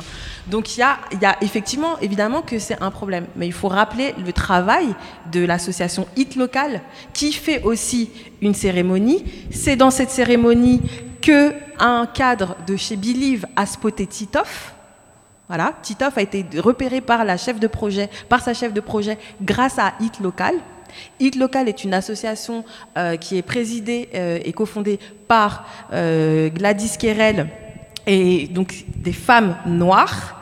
Et ce sont ces personnes qui ont commencé à faire le lobbying, clairement, auprès notamment de et d'autres euh, et d'autres députés et sénateurs euh, de délégation antillaise pour dire est-ce qu'on peut essayer de faire quelque chose? Qu'est-ce qui se passe? Et ensuite, effectivement, chacun, en fait, toute cette histoire de Spotify n'a été qu'une histoire de relais pour mettre euh, fin à cette injustice qui, euh, quand moi j'ai parlé avec euh, le, par rapport à l'article, j'ai pas eu, j'ai pas réussi à avoir Spotify, mais il se trouve qu'on s'est retrouvé par hasard sur une table ronde pendant un festival professionnel de musique. Donc j'étais à côté et donc je lui ai posé la question au chef de la musique chez Spotify, qui m'a dit c'était un problème juridique. Euh, en aucun cas, il a dit que c'était un problème qui faisait qu'on lésait les Antilles au profit euh, d'autres pays. Et donc tout le monde est très content de se dire maintenant c'est bon, ça fonctionne euh, et on passe vite à, autre chose. Mais évidemment que les artistes antillais ont été lésés et évidemment que les utilisateurs, parce qu'il y a un une autre question, un autre problème, c'est cette question des réseaux sociaux. C'est bien de compter, mais il y a un souci aussi avec YouTube. Il y a un vrai souci de rémunération, il y a un vrai souci de voilà d'équité aussi euh, financière, parce que ça c'est aussi euh, c'est aussi l'enjeu. Et Hiro, euh, toi du coup en tant qu'artiste, euh, bah, j'imagine bah, justement la question du streaming, elle, elle est quand même assez prépondérante. Euh, je sais que tu as, bah, t'as probablement un public aux Antilles, mais je sais aussi que tu as beaucoup, t'as un gros public aussi en Afrique. Et je sais que la situation du streaming, elle est aussi pareille en- dans pas mal de pays d'Afrique, il me semble aussi. Bah. Bah, moi, pour moi, pour lui répondre, pour moi, c'est une très grosse inégalité parce qu'il y a le même problème au Congo. Au Congo, il n'y a pas Spotify. Et euh, même si on, on parlait de 400 000 habitants aux Antilles, ou bon, j'ai pas les, j'ai pas les chiffres exacts, mais toutes les communautés qui font des allers-retours, ceux qui partent en vacances. Donc, si tu habites à Paris, quand tu vas en Martinique ou en Guadeloupe, tu peux pas utiliser Spotify. Pour moi, c'est un manque à gagner énorme. Là, on parle de Kalash. Kalash, il prépare un Bercy. Bercy, c'est combien de personnes? 18 000. 18 000, je crois. Non, non, non, non, non. Ber- Bercy, c'est. Alors, dans la, dans la nouvelle configuration, on, on est à 12 maintenant, mais on est à 12 dans la nouvelle configuration. Voilà, à cause des, des problèmes sanitaires. et Ce sont des artistes énormes, mais c'est un manque à gagner. Pour moi, quand on parle de problèmes judiciaires, la loi, on sait comment ça fonctionne. Plus tu... Juridique, juridique. Euh, juridique, pardon. Plus tu présentes le problème assez tôt et plus tu as des chances qu'il soit réglé assez tôt. Là, le problème, il est réglé en 2021. Pour moi, c'est énorme et ça montre en vrai euh, la différence des, des priorités. Parce que pour moi, c'est- pas normal. Je l'ai découvert euh, en voyant le- l'article de Kalash. Pour moi, c'est pas normal. Ça aurait dû être fait déjà depuis des années. Et je sais pas si le manque à gagner représente combien, mais on a le même souci au Congo. Euh, un artiste comme Kofi Olomide ou Fali Ipupa ou autre, dans leur propre pays qui représente je je sais pas combien d'habitants, ils, plus- peuvent même plus de pas être 80 écoutés. millions, plus de 80 millions d'habitants. Ça se trouve, ces, ces artistes-là, dans leur propre pays, pourraient être single d'or ou disque d'or euh, X et X fois. Et c'est pour moi, c'est c'est une injustice, tout simplement. Je pense qu'on a répondu à ta question. Je voudrais juste quand même préciser que. Après pour- Claudie, Claudie Ouais. pardon, on va essayer juste de, on fait priorité quand même aux gens qui essaient de prendre la parole. On essaie que ce soit un débat un peu euh, de tout le monde. Euh, monsieur est debout depuis tout à l'heure. Est-ce que tu peux nous dire qui tu es, ce que tu veux dire? Ouais, non, non. Allez-y alors, vas-y. Ju- ju- Juste, juste pour dire que euh, sur les Antilles, le problème se retrouve également dans le cinéma. C'est-à-dire que normalement, lorsque vous euh, un film sort, vous allez voir euh, votre film, et bien votre place est comptabilisée pour dire ça fait tant de milliers d'entrées ou de millions d'entrées. Eh ben ça, ça n'existe pas sur Guadeloupe, Martinique, Guyane, Réunion. Et les réalisateurs eux-mêmes, les producteurs eux-mêmes, les comédiens eux-mêmes se disent mais comment voulez-vous que l'on soit rémunéré au succès de notre œuvre si on ne peut pas comptabiliser le nombre d'entrées, ce qui fait que les distributeurs là-bas disent bon ben je vais te donner 20 000 euros pour ton pour ton pour diffuser ton, ton film dans ma salle. Et c'est tout. Donc l'injustice, elle, elle va jusque-là, elle est aussi sur ces domaines-là. C'est pour ça que je parlais d'inégalité de traitement envers les Antilles, de l'État français envers les Antilles, euh, Guyane, Réunion. Oui, mais c'est un problème juridique. Sans, Attends, attends, je- sans- sans micro, on peut pas t'entendre malheureusement pas- à l'enregistrement. Donc, J'aurais euh, pas dû renvoyer le truc. pas- Je comprends pas le problème juridique qu'il peut avoir, en sachant que les Antilles, ça reste la France quand même. Mais c'est tout le problème est là et tout le combat de- sous Hollande où on a mis en place la loi de l'égalité réelle euh, sur, pour régler tout ça. Cette loi de l'égalité réelle n'est toujours pas totalement appliquée entre la France et les collectivités d'outre-mer. Voilà. Après, La France traite l'outre-mer comme les confettis de son ancien empire colonial. Faut vraiment que vous le sachiez. Si, euh, si tu as envie de te lancer dans la démarche de rechercher quel est le, spécifiquement le problème juridique, je te garantis qu'on le publiera sur, sur Yard, sur un super slide comme on a fait. euh, C'est plus calage. complexe que ça. C'est plus complexe qu'un problème Non, juridique. mais là, je lui lance un challenge, moi ça m'arrange. Je gagne Ouais, du mais temps comme ça. ouais, mais c'est ouais, mais c'est Ça pas un complexe, c'est c'est pas un problème juridique. Est-ce que tu peux du coup euh, nous dire qui tu es? Est-ce que tu veux nous dire Alors moi c'est Ludovic, Euh, je suis de passage justement sur Paris puisque je vis aux Antilles. Euh, je suis représentant de médias d'une chaîne de télévision qui a popularisé le zouk depuis 40 ans qui s'appelle Éclair Télévision. Et euh, Moradel. Voilà les Moradel. Moradel. Et donc justement la production Moradisc qui a produit tous les grands du zouk aussi. Euh, je trouve ça super intéressant. Déjà, je remercie Yard de faire un sujet comme ça. Je trouve ça quand même peut-être un peu dommage qu'il n'y a pas de sujet comme ça aux Antilles, puisque on se plaint beaucoup. On sait qu'on est un peuple qui se plaint beaucoup. Mais il faut savoir aussi que dans l'héritage afro-caribéen, euh, il y a un problème politique. C'est-à-dire que euh, l'industrie musicale, la culture musicale, enfin la culture musicale n'est pas considérée comme une industrie aux Antilles. Ce qui veut dire que euh, lorsque vous avez, par exemple en 96, la plus grosse SACEM, c'était celle des Antilles avec le zouk. Et avec Kassav et peu importe hein, d'autres d'autres artistes de zouk hein, ou quoi que ce soit, on peut parler du dancehall, on peut parler de beaucoup de choses. Mais c'est-à-dire que même si nous, en tant qu'ultramarins, on ne reconnaît pas nos artistes, on ne les érige pas aussi en, tant que stars, on n'écoute pas aussi ce qu'ils font, puisqu'aujourd'hui, je prends un exemple. hein. Euh, moi, ce qui m'a marqué, ça fait deux ans que je suis retourné aux Antilles, lorsque vous allez dans des soirées, lorsque le zouk commence, c'est à la fin, c'est-à-dire que pour que les gens puissent partir. À l'époque, c'était pas le cas. À l'époque, lorsque le zouk commençait, les gens se rencontraient, c'était vraiment une, une- musique qui était mainstream. Aujourd'hui, et Keisha l'a dit dans, dans l'extrait, il a dit que les gros producteurs ont manqué un virage. Et je pense qu'aujourd'hui, c'est toujours le cas. C'est-à-dire qu'il y en a beaucoup qui se battent aussi pour faire du zouk. Euh, Il y en a beaucoup qui, qui se battent pour que. On se bat pour que notre musique soit reconnue sur des radios d'ici, alors que là-bas aussi, certains artistes ou certaines même cérémonies, hein, je parle même des hits locales ou peu importe, hein, certains artistes de là-bas refusent de faire des médias locaux, de passer sur des médias locaux, sous prétexte parce que c'est moins prestigieux ou euh, c'est pas Skyrock ou c'est pas Move ou c'est pas euh, etc. Et je pense que les politiques là-bas aussi. Il faut qu'il y ait des festivals du zouk, il faut qu'il y ait des choses où justement on puisse reconnaître euh, nos artistes. Des artistes tels que Jean-Michel Rotin, des artistes comme Tania Seva. Il y en a plein qui n'ont même pas fait de stade. Il y en a même pas qui n'ont même pas fait de stade ni en Martinique ni en Guadeloupe. Et, et je pense que ce genre de débat, il faudrait qu'on l'ait ici, effectivement, mais il faudrait qu'on l'ait aussi là-bas. Puisqu'on ne peut pas se plaindre à chaque fois de se dire Ah, euh, des héros, des Ayana Kamura, regardez, ils font du zouk, ils volent notre musique. On ne vole pas notre musique. C'est-à-dire que si à un moment donné, nous-mêmes, on se dit pas, bon voilà, on a des artistes qu'on aimerait euh, plébisciter, qu'on aimerait pousser, et si les artistes, même eux-mêmes, ne font pas le, pas de se dire, bon voilà, on va se mettre dans des règles, on va faire les choses, puisqu'il y a beaucoup d'artistes, par exemple aux Antilles, qui ne sont même pas inscrits à la. Et, ça, c'est quelque chose qui est, qui énorme en fait. Euh, alors lorsque vous arrivez devant une radio ou ce genre de choses, vous n'êtes même pas inscrit à la SACEM, comment on peut nous prendre au sérieux?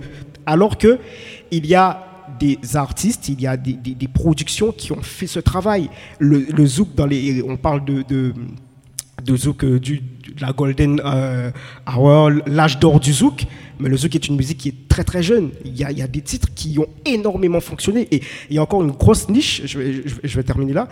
de personnes qui écoutent du zouk. Alors, l'héritage afro-caribéen dans la nouvelle pop, pourquoi pas? Mais moi, je pense aussi que là-bas, Guadeloupe, Martinique, Guyane, il faut que les politiques puissent se rendre compte qu'on a des artistes qui ont influencé cette génération et euh, qui puissent mettre aussi en œuvre les choses et qui puissent arrêter d'avoir des œillères, qui puissent se dire, voilà, on va pour nous effectivement faire les choses de façon à ce que les artistes puissent progresser et puissent être plébiscités. Puisque juste, juste une chose, une dernière chose, si on, on a quoi, 390 000, 400 000 habitants en Guadeloupe, ne serait-ce que si 50 000 ou plus, si 50 000 personnes achètent un single, ça fait disque d'or, tout de suite, les productions d'ici regardent directement. Donc si ça vient pas de nous, ça viendra pas des autres. Voilà, merci. Voilà. Je crois que vous avez le résumé de en Y, c'est pour ça qu'il faut qu'on comprenne les, les prises de parole de Ouais. tout le monde. Merci pour ça, c'était super intéressant. L'in- L'industrie du disque, puisque tu parles de la Guadeloupe, l'industrie du disque, elle est véritablement née avec euh, deux hommes, Guadeloupe, Martinique, mais c'était Guadeloupe, après euh, Georges est parti en, en Martinique, sont les DEPS, sont les disques DEPS. La, la puissance du, du Zouk, et ce studio Zouk La Terreur de Pointe-à-Pitre, c'était l'endroit où il fallait aller enregistrer euh, pour, pour avoir le son Zouk, comme on disait à l'époque, en tout cas un certain son Zouk, celui qui faisait vendre. Et c'est vrai que euh, n'y avait pas cette professionnalisation qu'il y a eu, mais c'est à ce moment-là aussi que les artistes, milieu fin des années 80, ont commencé à se professionnaliser. Tu as, signé, tu as cité Tania Saint-Val par exemple, et il y avait déjà à ce moment-là des artistes qui ne savaient pas comment euh, la SACEM et tout cela. Il en reste encore un peu, mais beaucoup en proportion, beaucoup moins qu'à une certaine époque. Mais c'est vrai que beaucoup ne, ne, ne maîtrisaient pas leur, euh, euh, leur business. Ce qui fait que beaucoup d'artistes qui ont eu énormément de succès, qui à une époque, merci d'avoir rappelé que durant des soirées, c'est le zouk, c'était du début jusqu'à la fin. Il y avait de temps en temps petite euh, euh, euh, séquence R&B, petite séquence, mais c'était du zouk au début jusqu'à la fin. Maintenant, c'est à la fin. Les choses ont beaucoup changé. C'est comme ça, c'est la vie. Et juste comprendre qu'à ce moment-là, ces artistes-là sont des artistes superstars, mais ils gagnent mal leur vie. Parce qu'ils ne savent pas, parce qu'ils sont souvent pas inscrits à la SACEM, souvent parce que les dépôts de leurs chansons, lorsqu'elles ont été faites, on a dit, bon, écoute, t'as compté auteur-compositeur, mais moi, je vais prendre ta composition parce que c'est comme ça. Je vais pas citer de nom volontairement, je vais rien dire. Et puis, il y a des gens qui ont, et je pense à Georges Debs en particulier, qui était un joueur, il jouait au casino. Et il, a joué, il jouait au casino comme il a joué dans le monde de la musique. Il a mis des budgets énormes sur Cassav, sur Edith Lefel, sur Malavoie, sur Ronald Rubinel et sur, euh, sur bien d'autres artistes. Je pense à Gilles Floro également.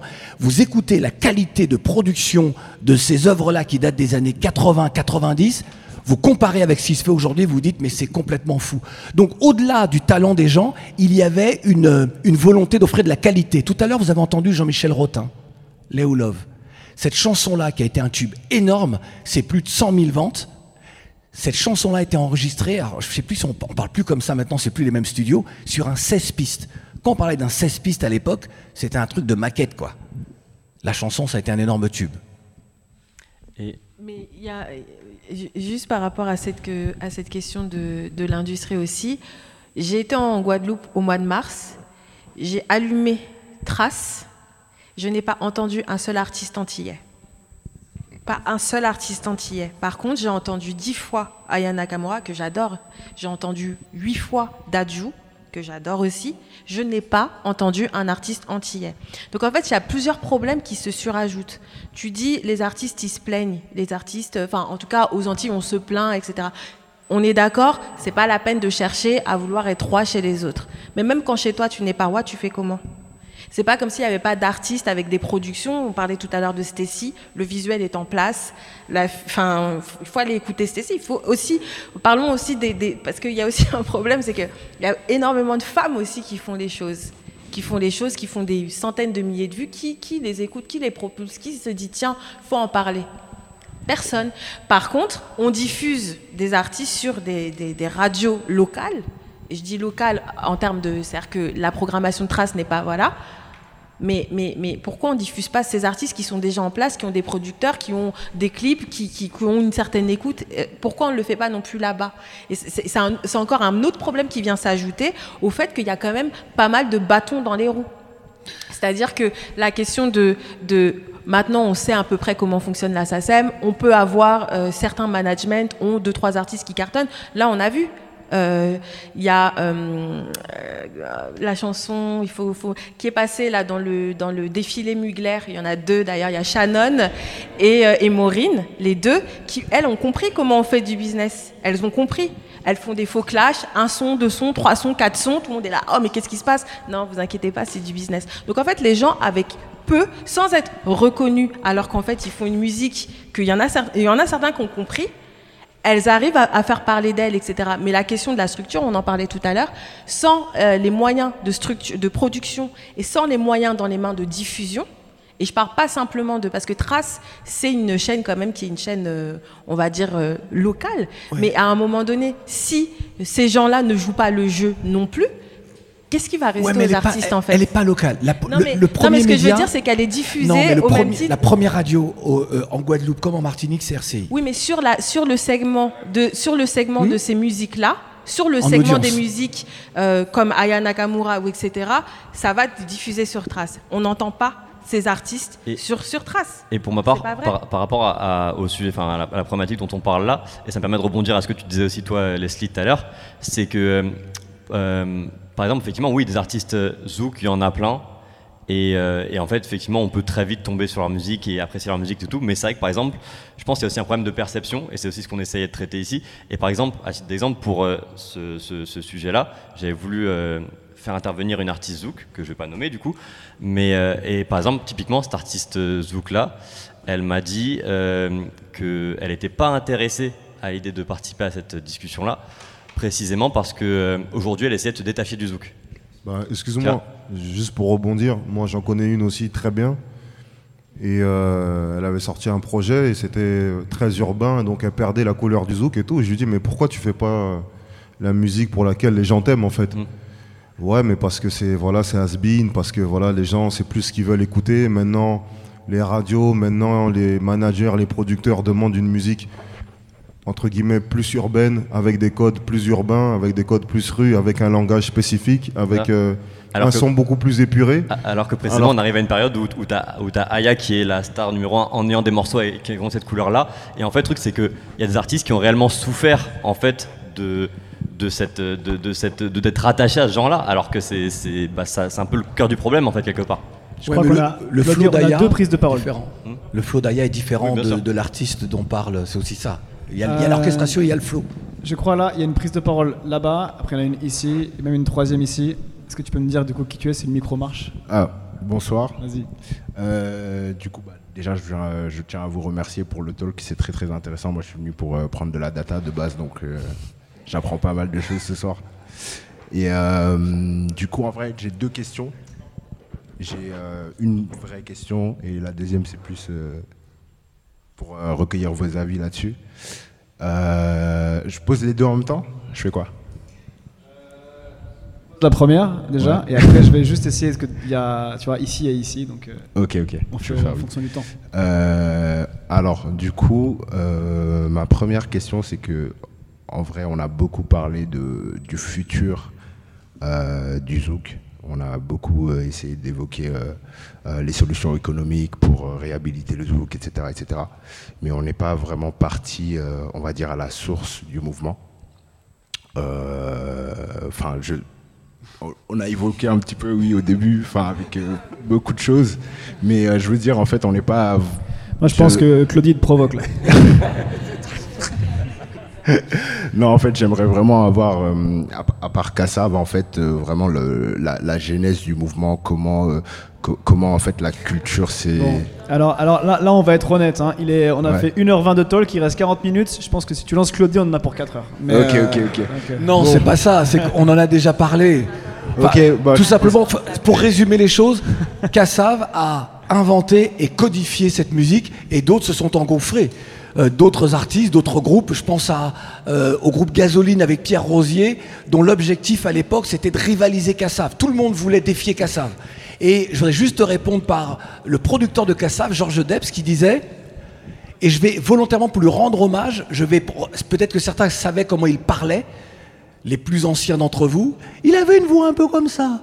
Et il disait Kassav est le groupe numéro 1 aux Antilles. Pour trouver le numéro 2, il faut passer au numéro 10.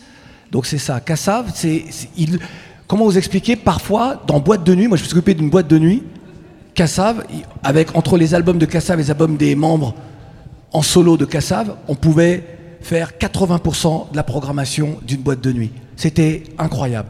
Et puis il y a d'autres artistes qui sont venus apporter leur talent, évidemment, à cette musique-là. On a cité Tania Saint-Val et d'autres. Est-ce que tu as ta deuxième question du coup? Euh, très rapidement. Du coup, la deuxième question, c'est par rapport aux artistes actuels. Moi, je sais que par exemple, euh, le, enfin, le zouk a été inspiré pas mal par les musiques haïtiennes, notamment. euh, Enfin, je sais pas exactement euh, euh, le, le nom du. Compas, compas. Comment? Musique compas. Ouais, Musique compas, mais il y avait, y avait, il y avait d'autres euh, styles, il me semble, le cadence ou un Non, alors cadence Lipso, cadence Rampa et tout ça, la. Begin et tout ça. Exact. Et du coup, en fait, enfin, du coup, euh, on, on voit que justement le, le mouvement s'est formé par rapport à ces inspirations-là.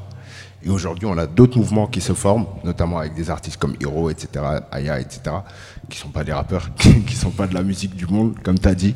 Et du coup, moi, ma question par rapport à justement ces artistes actuels qui sont inspirés par le zouk, c'est pourquoi à partir des années 2000-2010, on n'ose plus en fait euh, se revendiquer d'un nouveau style, de justement créer en fait une nouvelle culture à partir de ces inspirations-là? Pourquoi aujourd'hui euh, Est-ce que ce sont les artistes eux-mêmes? Est-ce que la faute revient au label? Est-ce que je sais Je pas. vais essayer d'être vraiment très court pour permettre à d'autres de, de parler et d'avancer. Claudie, et si on demandait à Hiro peut-être D'accord. il- il a Non, mais parce un- que sur cette histoire-là, c'est. J'imagine, mais Hiro, il il t'a directement cité. Ouais. Donc peut-être que tu peux euh, lui répondre. Euh, bah, en fait, j'ai pas vraiment compris la question.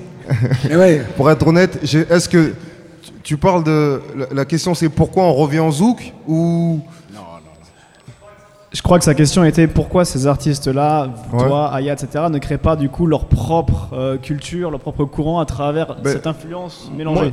Moi, je trouve la question elle est pertinente parce qu'en vrai, tout à l'heure, on parlait des gouvernements, on parlait de X ou Y. Pour moi, le- la solution, elle est dans le privé. C'est pas le gouvernement. Si le gouvernement devait faire quelque chose, euh, si, si les labels devaient faire quelque chose, ça aurait été fait depuis des années. C'est d'avoir, euh, dans le privé, d'avoir une union où, où des gens qui, qui investissent, qui croient vraiment en la musique euh, du zouk. Je sais pas si vous vous rendez compte, aujourd'hui, cette mouvance-là, on appelle ça de la zumba. Donc tellement on veut pas, tellement on veut pas rentrer dans du zouk, tellement on veut pas euh, qu'il y ait un lien, on appelle ça de la zumba. Donc je pense que c'est à nous, même les gens qui sont ici, euh, c'est à nous de faire quelque chose. Et personne d'autre le fera. Il reste euh, à peu près 35 minutes et il y a 4 prises de parole, 5. Euh, donc on va essayer d'enchaîner assez vite pour que tout le monde puisse euh, prendre la parole. J'ai filé le micro. Est-ce que tu peux nous dire qui tu es, ce que tu as à dire? Salut, c'est Hey Bonnie, je suis DJ antillais. Et euh, toute cette conversation m'intéresse beaucoup puisque justement sur mes réseaux sociaux, je questionnais mon public par rapport au zouk, à savoir si le zouk était mort. Et la plupart disaient non, qu'on le retrouve un peu partout et notamment dans ce qu'on appelle l'afro-pop. Et je me pose la question ici, est-ce qu'en fait l'afro-pop n'est pas en train de tuer le zouk vraiment? Pourquoi? Parce qu'en fait chaque musique évolue avec son temps. La musique évolue, bon dans les années 90, 2000 on était un- peu plus doudouiste à dire chérie, je t'aime, je t'aime. Maintenant la musique qui fonctionne c'est- la rue, c'est euh, le quartier, c'est le terre-terre. Et en fait, le problème, c'est que le zouk aurait pu être, il aurait pu avoir un zouk ghetto, quoi, un zouk euh, street, zouk street ou ghetto zouk, je sais pas. Mais le problème, c'est que le zouk va disparaître, selon moi, à cause de cette appellation afro-pop. Le fait que l'afro-pop va aspirer le zouk, va prendre un peu de compas, va prendre un peu de ci, un peu de ça, et, va, et demain, en fait, les, générations qui sont nées avec l'afro-pop, ils vont plus connaître le zouk. Le son zouk qu'on entend dans Ayaka, Ka- Aya Nakamura, Hiro, Daju, il va être représenté par l'afro-pop. Ils vont dire c'est de l'afro-pop. Et pour moi, ça empêche en fait, j'ai envie de lancer ce débat, est-ce que l'afro-pop n'empêche pas le zouk d'évoluer? Parce que l'évolution du zouk, à l'heure actuelle, c'est Aya Nakamura, Bah, c'est Daju et tout. Est-ce que, est que, est que le rap a disparu? Parce Ouais, qu'il a aspiré et parce que maintenant, je sais pas, le courant dominant c'est la drill, la trap. Est-ce que le rap a disparu? Est-ce que quand euh, Passif et Bisso Nabisso, on craint que on puisse plus faire de dombolo, de rumba et que euh, ça a tellement aspiré que en fait euh, la congolisation du rap amène à ce que ça non. La musique c'est ça en fait. La musique c'est comme c'est comme la langue. C'est pas parce que à un moment tu parles, euh, tu mets, commences à mettre du nouchi dans, le français ou tu mets que le français n'est pas le français. Au contraire, la musique elle est plus riche. Il me semble que l'enjeu pour les artistes justement zouk, c'est de se dire justement, est-ce que, avec les moyens dont on évoquait tout à l'heure cette question, les moyens de production, les moyens de diffusion, tout le monde a le droit d'exister? Parce que c'est le même débat qu'il y a dans le rap. À un moment, c'est la tendance, si tu fais pas de drill, t'es mort. Mais pourquoi? Les gens disent oui, il n'y a plus de boom bap. Si, les gens ils font du boom bap, il y a des soirées qui se remplissent. C'est juste que c'est pas upfront, mais ça et- continue Par- par, d'exister. rapport au rap, tout ça, en fait, d'exister. ça, ça constitue toujours la culture hip-hop. On Et- le reconnaît comme mais- mais la c'est culture- la hip-hop. culture zouk- la culture on zouk- le reconnaît plus Mais comme la- du zouk. On doit faire des Dolo, débats Dolo. pour reconnaître. Si, si je peux ajouter quelque chose, tu vois, par exemple, quand on a, on a, fait une- on a publié notre article, tu vois, euh, on a associé à Ozouk, par exemple, et moi j'ai vu des commentaires de gens qui me disaient, enfin, de gens, qui disaient, euh, grosso modo, euh, arrêtez de dire qu'Aya c'est du zouk, elle fait pas la même musique que Kassav, elle fait pas la même musique que Edith Lefel, et ainsi de suite, et ainsi de suite. Et en fait, le truc c'est que, par exemple, euh, dans le rap, euh, NWA, ils, ont, ils font du rap. Aujourd'hui, je sais pas, Impliqué 140 fait du rap. Et en fait, on a, les deux font une musique qui a rien à voir. Et en fait, on admet, on admet à un moment donné que juste, il y a eu dans le rap, il y a eu des artistes, des avancées technologiques, des artistes qui à un moment donné ont permis qu'on passe de NWA à, euh, à, à Impliqué 140 en fait. Et c'est admis. Sauf qu'en fait, dans le, dans le zouk, je pense que des fois, en fait, ce, ce genre de commentaires-là, en fait, je pense que c'est un peu une manière aussi de freiner et en fait de refuser que cette musique-là puisse évoluer en fait. C'est pas uniquement ça, c'est qu'aussi le, le problème, c'est qu'on parle du rap comme tu parles d'avancées technologiques. La question de la musique, euh, à un moment, quand elle devient hégémonique, c'est qu'elle elle a aussi les moyens de sa subsistance. Quand on parle de rap, pour pouvoir infuser le, le monde entier, on a des empires, on même un Oui. Jay-Z tout seul. Un, la- la- moi, je- par contre, je comprends ta crainte et c'est pas du tout pour. C'est parce que effectivement, il y a une fragilité Oui, mais- et qu'il y a juste pour, pour, pour terminer et qu'il y a dans, dans, dans le fait qu'il n'y a pas de, de- de- d'endroits solides, de structures, de, gens qui assurent que euh, le patrimoine va être préservé. Parce que là, on parle de Kassav, etc. Et c'est des grands, des grands artistes, mais il y a encore des artistes actuellement qui se battent pour continuer à faire du. je- Moi, ce que, je voulais, ce que je voulais dire par rapport à ça, en fait, c'est aussi le truc, tu vois, c'est que dans le commentaire, il y avait un peu un truc de ne mettez pas cette, cette, cette meuf-là, en l'occurrence, Mais parce que Aya, je pense que dans tout- cette case. Et en fait, et en fait, je trouve, et en fait, je trouve que dans- là-dedans, il y a un peu un truc aussi qui est que, euh, bah, par exemple, tu vois, comme je dis, quand je prends, prends l'exemple de NWA et de Impliqué 140, c'est la même chose, par exemple, le fait que, admettons, tu prends Instagram. Euh, si demain on te, si demain on nous remettait la version 1 de l'appli, on serait tous débordés. On, l'appli elle a changé esthétiquement. j'ai- en fait- compris, en fait, mais- mais- a Attendez, je pense que, je pense que vous. Non, non, mais attendez. compris. Je pense qu'il y y, a un vrai, il y a un vrai problème. Et, et moi, je, je pensais tout à l'heure, c'est pour ça que je voulais répondre euh, euh, au jeune frère qui est là. Je pense qu'on est en train de se tromper et de prendre un mauvais chemin. totalement. Le zouk a son histoire est écrite. Le zouk, c'est pas de l'afro-pop. Non, non, mais attends, attends, attends. L'histoire du zouk, l'histoire du zouk est écrite. Faut pas chercher à essayer de réhabiliter quoi que ce soit. Lorsque tu disais, et tu as, et tu as raison, il y a une responsabilité individuelle et collective. Si cette musique-là, si les individus ne veulent plus l'appeler comme ça parce qu'ils ont une perception de cette musique-là, c'est pour une raison précise. Les- elle a vécu sa vie, elle continue à vivre à travers justement. Mais c'est ça. Elle vit Et donc, encore. non, mais ce que je veux dire, c'est qu'il il faut pas. Si on part sur le chemin, il faut la réhabiliter, il faut que les gens disent que moi je fais du zouk, quoi que ce soit, c'est pas la peine. C'est pas nécessaire. Aujourd'hui, la réflexion que nous avons de façon euh, collective, là, elle dit ça. Elle dit, mais ouais, c'est une évidence. Le zouk est venu, les rhizomes du zouk, cette sève-là, vient nourrir toutes ces musiques populaires. Et moi, je trouve ça très bien. Lorsque j'entends Louane aussi avoir une chanson et que la rythmique, elle est zoukante, je dis, bah écoute, tout ça c'est très bien. Notre culture, elle a infusé. Non mais, si, je m'en fous de moi de savoir quelle est l'identité Mais- des gens. Ce qui compte, c'est que cette musique. Non, non, non, mais. Non mais, je, je suis pas en train de juger une œuvre artistique. Je suis en train juste de dire que lorsque, lorsqu'un artiste, quelle que soit sa qualité, s'empire, euh, euh, je veux dire, s'inspire, s'inspire, je voulais parler d'empire, s'inspire, s'inspire. Ben moi je trouve ça très bien parce que la culture c'est quelque chose qui se partage, quelle que soit la couleur de la peau, quelles que soient les origines. c'est pas le débat. D'ailleurs, Jacob Desvarieux, il a Arrête travaillé le avec reste, Laurie. Laisse-moi terminer. Il y a pas de Laisse-moi problème. terminer. A Donc donc c'est ça. Je pense qu'il faut pas qu'on se trompe si on veut parler de cette musique-là et de sa présence. Il faut pas essayer de se dire mais comment la réhabiliter? Elle n'a pas besoin d'être réhabilitée. Son histoire est déjà suffisamment forte et elle est présente en chacun de nous. Je crois- attendez, mais, mais hop cette là. histoire-là, peut-être qu'on n'a pas. Il y a une prise de parole dans le fond. Il y en a trois autres. Il y a plein de gens qui lèvent la main parce que là, vous lancez des débats houleux. Euh, Est-ce que tu peux euh, du coup nous dire Non, Donc, oui, euh, Bonjour, euh, je m'appelle Yawil, je suis un artiste euh, antillais et français aussi. Euh, Monsieur Sierre, j'ai kiffé ce que vous avez dit. Euh, petite parenthèse alors, euh, déjà vous avez dit que Maureen, elle gère bien son business euh, et c'est parce qu'elle a hustle un peu, on va dire qu'elle a réussi à, on va dire, placer son, son morceau dans le défilé de Mugler. Non, non, euh, c'est un mélange. J'ai pas exactement dit ça. Allez, dit. Non, non, j'ai pas exactement dit ça. Comment? Ouais, bon. Voilà. C'est pour ça que je voulais vous reprendre parce que je voulais vous dire déjà que euh, euh, Mugler, il a découvert Maureen. C'est pas genre euh, elle a un attaché de presse qui lui a envoyé le son et il a, découvert euh, euh, il a découvert Maureen par le biais de l'attaché de presse. Non, le mec il a découvert Maureen parce qu'il connaît cette musique. Et aussi, petite parenthèse, la dernière fois je regardais, euh, ça date de l'année dernière, je regardais un documentaire sur euh, Patrick Saint-Éloi. Et justement, il vous expliquait qu'aux États-Unis, ils ont beaucoup plus conscience de l'impact du zouk dans le monde et de l'impact du zouk, justement, dans la musique actuelle, que- que- qu'en France. Ce qui est dommage, parce qu'en vrai, les Antilles, c'est des îles françaises. Et en vrai, on aurait dû être reconnu en français. Et en plus, je crois qu'un des premiers euh, disques d'or international, je crois, il est entier. Ouais, je crois. Donc euh, voilà. Et autre chose aussi que je voulais vous dire aussi, vous reprendre sur Trace.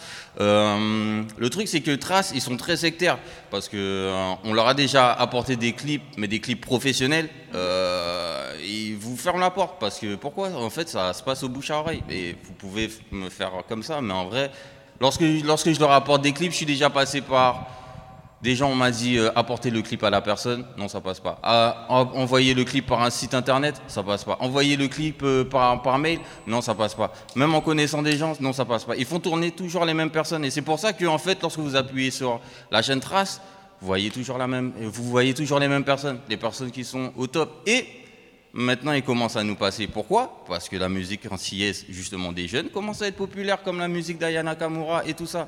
On arrive au même stade, donc maintenant, ils ils peuvent plus nous louper. Et heureusement qu'il y a des agences comme euh, celle de Au Maximum, qui a créé une autre agence pour faire la passerelle entre les artistes antillais et les artistes de France. Pourquoi? Parce que les artistes... Parce qu'il se trouve que les artistes, et il se trouve que les artistes antillais n'avaient pas assez de culture sur leur musique et même sur le business. Parce qu'il y a beaucoup d'artistes justement qui ne, savent, qui ne savaient même pas c'était quoi s'inscrire à la SACEM. Ils savaient même pas c'était quoi acheter une prod, acheter un lease et tout ça. Et c'est pour ça qu'il y en a beaucoup, je vais pas citer de noms, même si je les connais, qui ne, ne toucheront jamais l'argent de tout ce qu'ils ont fait. Et pourtant, ils ont des millions et des millions sur YouTube.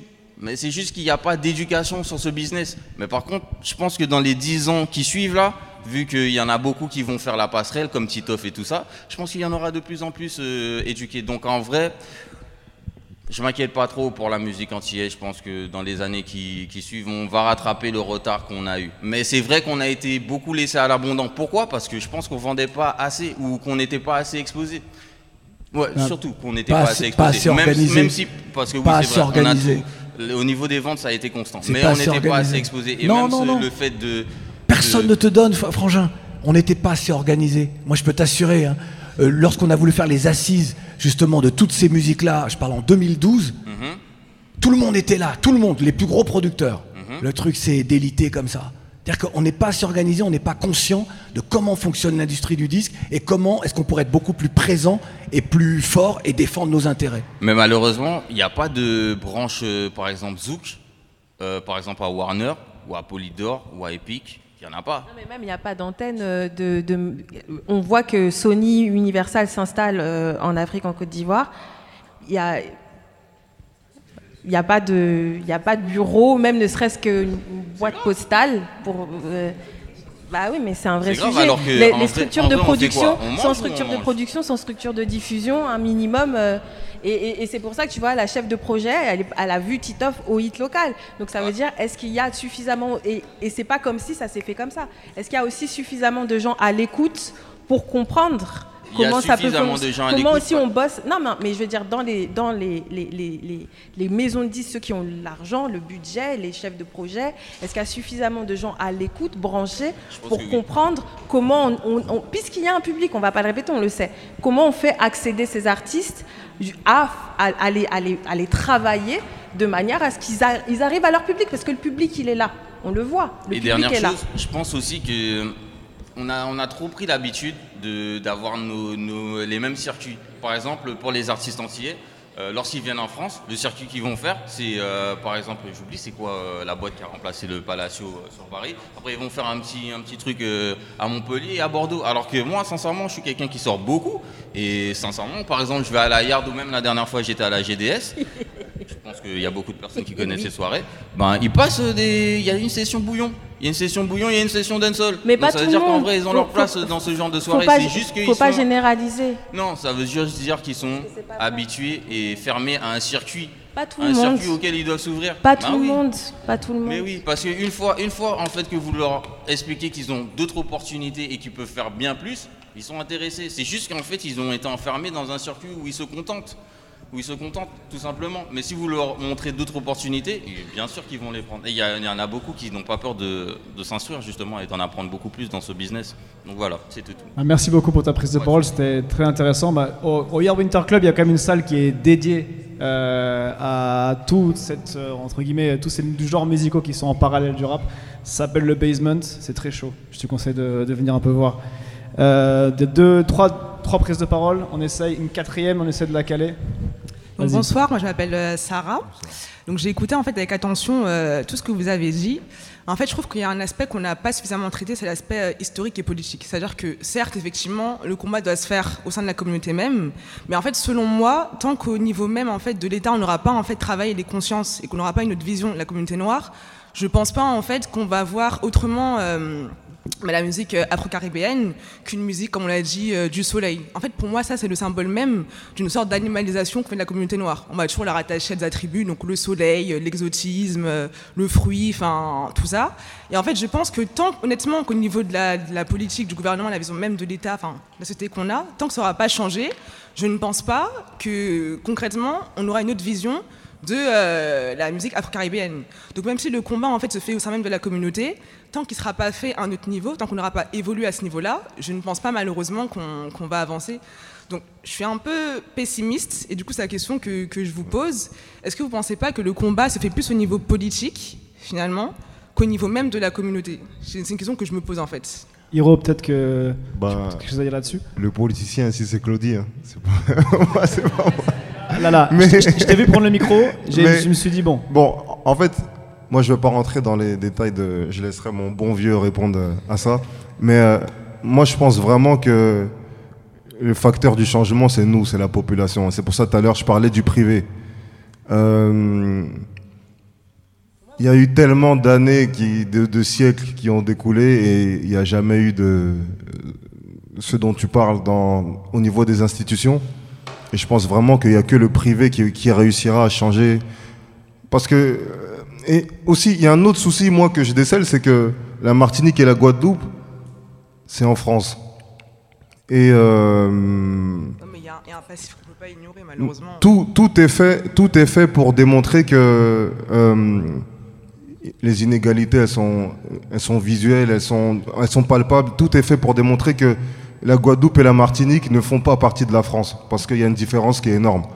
Donc, c'est comme si moi je viens chez toi, je toque, je viens manger chez toi, et puis je te dis comment je veux manger chez toi. Je te dis comment je veux boire chez toi. Je te dis comment je veux m'asseoir, comment je veux m'allonger chez toi. Donc en vrai, tu demandes à des gens qui, qui sont censés te maîtriser, te contrôler, qui ne te considèrent pas à leur égal, de, de changer pour te mettre à l'aise, de changer pour te... Je trouve que c'est impossible et c'est... Il n'y a, que nous qui pourrons changer ça et c'est- totalement impossible. Et, et- et croire ça, pour moi, c'est une grosse erreur. Non, en fait, pour moi, en fait, je dis pas que le combat se passe uniquement au niveau de l'État, mais pour moi, c'est un équilibre à trouver. Donc, c'est-à-dire que certes, il faut que le combat on fasse à notre niveau, mais si on en face, on n'est pas forcément écouté ou entendu, mais au final, on aura beau, enfin, enfoncer les portes ouvertes, si en face on n'est pas écouté, malheureusement, on n'aura pas de réelle euh, représentation qui soit euh, crédible. Bah, en fait, tant qu'on sera enfermé dans la case de euh, donc la musique du soleil, l'exotisme, le fruit, Ça, la plage, ça, tant qu'on sera dans ça, si on n'est pas vu autrement que ça par les plus grands, malheureusement, le combat va se limiter à un niveau purement en Bah, fait communautaire. Tout à l'heure, excuse-moi, je sais pas comment elle, elle s'appelle. c'est ouais. C'est quoi ton prénom? Leslie. Tout à l'heure, elle parlait de patrimoine, elle parlait de culture. Mais je pense que c'est à vous, c'est à nous de justement d'aller se renseigner sur qui était Kassav, justement pour pas que demain quelqu'un vienne nous parler de musique soleil, que quelqu'un vienne nous, que quelqu'un vienne dénigrer cette culture-là. Et je pense qu'il y a tout ce travail de patrimoine, tout- toute cette, euh, cette formation qui est à faire. Moi, tu peux pas venir me raconter que euh, il n'y a pas de grands artistes congolais. Je vais te dire, mais de quoi tu parles? Tu sais pas, donc on peut pas discuter. Et c'est à nous justement d'avoir cette revendication-là. Nous, les artistes, toi, tu es DJ. Les DJ, toi, tu travailles dans les, euh, euh, à la télé, ça? Du coup, je pense que c'est c'est vraiment à nous sur le terrain de faire ce travail-là. Et qu'il ne faut pas attendre grand-chose des institutions, des gouvernements, des... Je trouve que ce serait Et- utopique. Et, et surtout, moi je pense aussi qu'il y a un truc où, euh, mine de rien, aujourd'hui la, la culture euh, est de plus en plus forte et mine de rien, ça contribue aussi à une économie qui est plus forte. Et mine de rien, en fait, toujours, c'est, enfin, le nerf de la guerre, c'est l'argent. Et par exemple, tu vois, euh, il y avait des artistes qu'on a catégorisés comme musique soleil. Euh, aujourd'hui, on dit pas Dayak, c'est une artiste soleil. Même si, et elle s'inspire de cette musique-là, tu vois. Mais aujourd'hui, la considération qu'on a, bon après, il y a d'autres cases un peu relous dans lesquelles on va la mettre, pop urbaine et ainsi de suite tout. Mais, et c'est-à-dire que je pense que euh, aujourd'hui, euh, Warner doit pas traiter Aya comme je sais pas quel label traitait Pearl Lama à une époque, tu vois. Et c'est en fait rien que ça, ça a évolué. Et en fait, je pense que mine de rien, euh, bah, le combat de toute façon il est long. De toute façon, je pense qu'on est tous conscients que je pense que tu verras pas la fin peut-être avant de mourir. C'est triste, mais c'est ça. Et mais en vrai, mais je pense qu'il y a une vraie progression. La progression, je pense qu'elle est réelle. Je pense que, euh, bah, par exemple, on, dit que peut-être encore dans les labels, il n'y a pas encore euh, euh, bah, assez de gens qui ont du pouvoir dans ces labels pour pouvoir changer certaines choses. Mais moi, par exemple, je connais aussi des gens en label. Je vois aussi qu'il y a quand même de plus en plus de, noirs qui sont dans les labels. Et en fait, je pense que petit à petit, ça, ça joue, tu vois. En fait, c'est-à-dire, c'est que bah, peut-être demain, tu n'auras pas encore de gens qui sont capables de taper du poing sur la table et faire en sorte que des, cho- des choses changent aussi rapidement qu'on le voudrait. Mais je pense que petit à petit, en fait, il y a des graines qui sont en train d'être posées. Et le, fait aussi que cette culture-là soit forte, ça, ça joue comme un levier aussi qui pousse les gens à reconsidérer pas mal de choses. On soulève le négatif en oubliant le positif. Et la question sur le, segment politique est très importante, cette question-là. En réalité, on est face à des imaginaires. Et les imaginaires, ils sont partagés par tous. Et on sait bien, entre les imaginaires et le droit ou la loi, euh, la loi, on peut l'imposer. Et chacun s'y plie parce que c'est comme ça. Les imaginaires, c'est plus compliqué. Ça met du temps. Euh, lorsque Hiro a eu raison de, de- de soulever ce truc de musique du soleil, aujourd'hui, je pense que plus personne, votre génération, elle ne parle pas de musique du soleil. Ça- Excuse-moi juste. Non, mais Tout à l'heure, eu- moi, je parlais de ma perception Non, non, non, mais t'as eu raison. en grandissant. Non, mais faut pas rester sur le fait euh, musique soleil. euh, voilà. Non, non, mais Hiro, tu- non, non, Tu mais vois, tu- c'était vraiment. Hiro, Hiro, hein non, tu as eu raison parce que c'était ça. C'était Nous, c'est ce qu'on va garder, Héros. hein. que- Sur, sur Yard, on va mettre Héros, dit euh, musique soleil. euh, Non, non, non, tu non, vois, non, non, scandale, on va l'envoyer à tout le monde. Non, non, ce que, ce que Hiro a dit est, est vrai. Les, les, les- les chaînes de télévision, TF1 avant tout, puis après, euh, alors euh, France 2, c'était déjà France 2, ils ont emboîté le pas, chaque chaîne avait, M6 ça fait la même chose, il y avait, les, on prenait des musiques dites du soleil pour faire le tube de l'été. C'était ça le truc. Et donc, parce qu'il y avait des imaginaires, mais donc je me répète, votre génération a évolué sur cette question-là. Et aujourd'hui, aucune chaîne de télévision n'oserait prendre des musiques dites du soleil pour faire le tube de l'été. Ça veut dire que les imaginaires ont évolué. Euh, il a fallu 20 ans. Donc le moment, euh, le politique, on ne peut rien lui demander sur cette question-là. Mais en revanche, on peut lui demander de respecter celles et ceux qui ont, qui ont été importants. Et je vous donne un exemple concret. Tonton David, lorsque Tonton David est décédé, avec Princesse Erika, on s'est dit il faut qu'on fasse quelque chose. On s'est rapproché du ministère de la Culture. Et euh, après, moi, j'ai repris le, truc. Et euh, Roselyne Bachelot, ministre de la Culture de la Communication, a dit oui, il faut qu'on fasse quelque chose pour Tonton David. Donc, on se parlait quasiment avec euh, euh, Sadir c'est Sadir Kab, on se parlait quasiment tous les jours sur on va faire, on va faire. Et finalement, rien ne s'est fait. Sur ces questions-là, le politique est coupable et il doit être acculé et doit prendre ses responsabilités. Sur les imaginaires, ça va mettre du temps et comme le disait Hiro, ça relève de la responsabilité individuelle, donc de chacun d'entre nous, et collective évidemment, sur ce que l'on peut faire tous ensemble. Att- Attends, attends. Parce que je suis désolé, il reste 16 minutes. Et là, derrière, j'ai Excuse-moi. promis au premier rang Excuse-moi, s'il te plaît. Héros, t'as 30 secondes. Excuse-moi. Vas-y, vas-y, vas-y. Dernièrement, j'étais avec quelqu'un qui travaille, euh, qui est attaché de presse dans un groupe, on va pas citer son nom, et euh, j'étais avec mon chef de projet qui demande ouais je comprends pas pourquoi Dinos, je sais pas si vous connaissez le rappeur Dinos, qui fait énormément de ventes en ce moment et tout, pourquoi il a pas autant de, il fait pas autant de médias qu'un Necfeu. Ils viennent tous tous les deux du rap contender, tout ça et tout ça. Après, Nekfeu fait pas trop de médias en ce moment. Bon, Ça ouais. ça bon. fait pas- ça fait quatre ans qu'il a Normal, mais médias, tu vois, bon, t'as capté. Bon. Et euh, elle est blanche et elle dit, mais je pense que c'est parce qu'il est noir. Et t'as vu, en vrai de vrai, le problème dont on parle, c'est- c'est même pas que dans le zouk.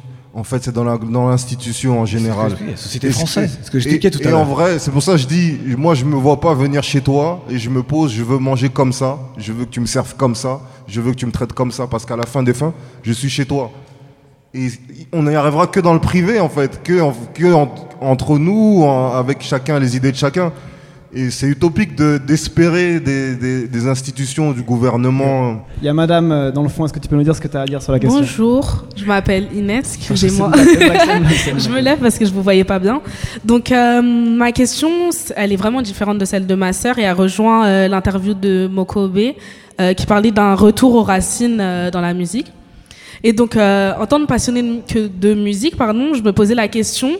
Euh, actuellement, donc euh, comme on l'a dit, les sonorités afro-caribéennes, elles sont omniprésentes quasiment dans les prods euh, actuellement, dans les plus grands hits passés en France.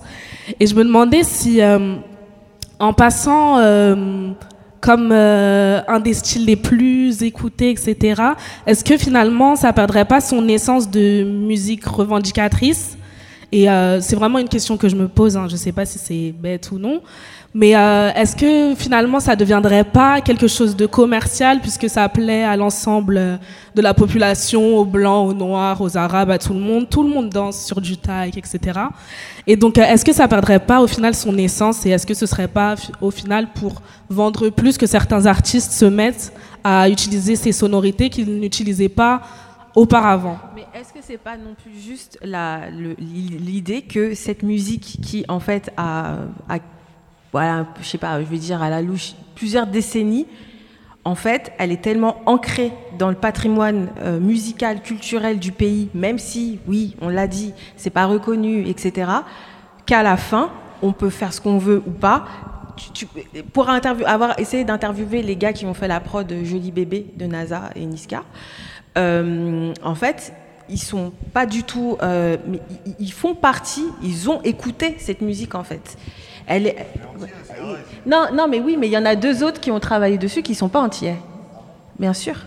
Donc en fait, à un moment donné, ça donc lui il est entier évidemment, et, mais il y a plein de producteurs, de gens qui ont baigné dans cette musique et il faut faire avec. Et du coup, mais ça rejoint un peu la, question et, et l'inquiétude qu'il y a, c'est qu'en fait on peut se dire aussi au contraire que c'est au contraire le signe que cette musique, elle va bien.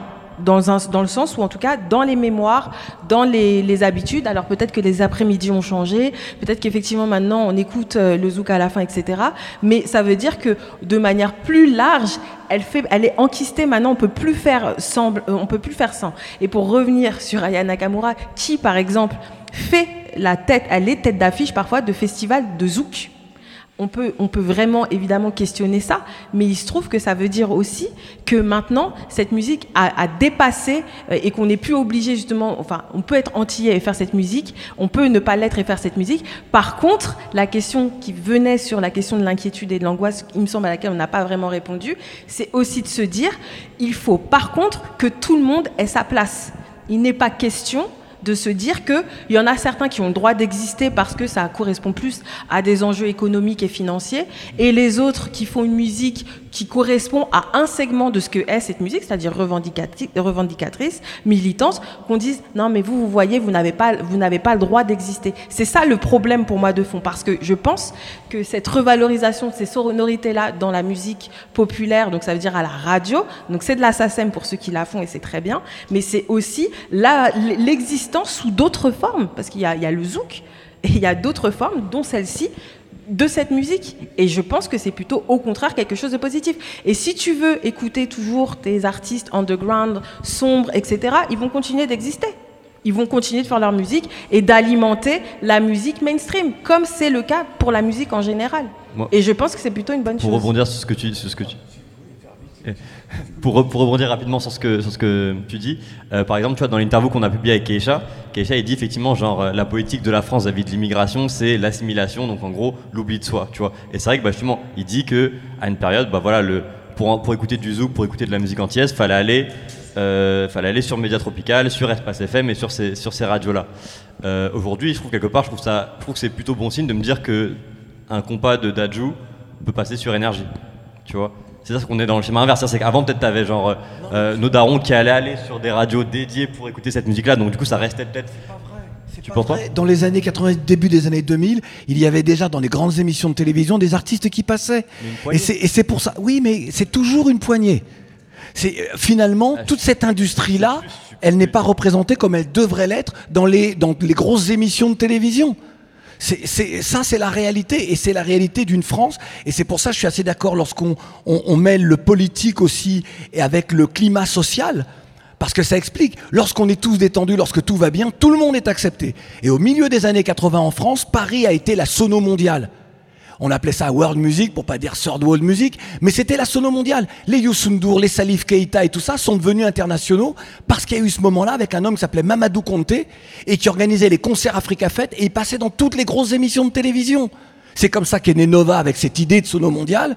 Euh, c'est- c'est- encore une fois, je pense que euh, l'idée, c'est pas d'être dans l'immédiateté des choses pour juger euh, du- d'une situation, mais c'est de dire tiens, je vais autopsier un peu le passé pour essayer de comprendre ce qui se passe.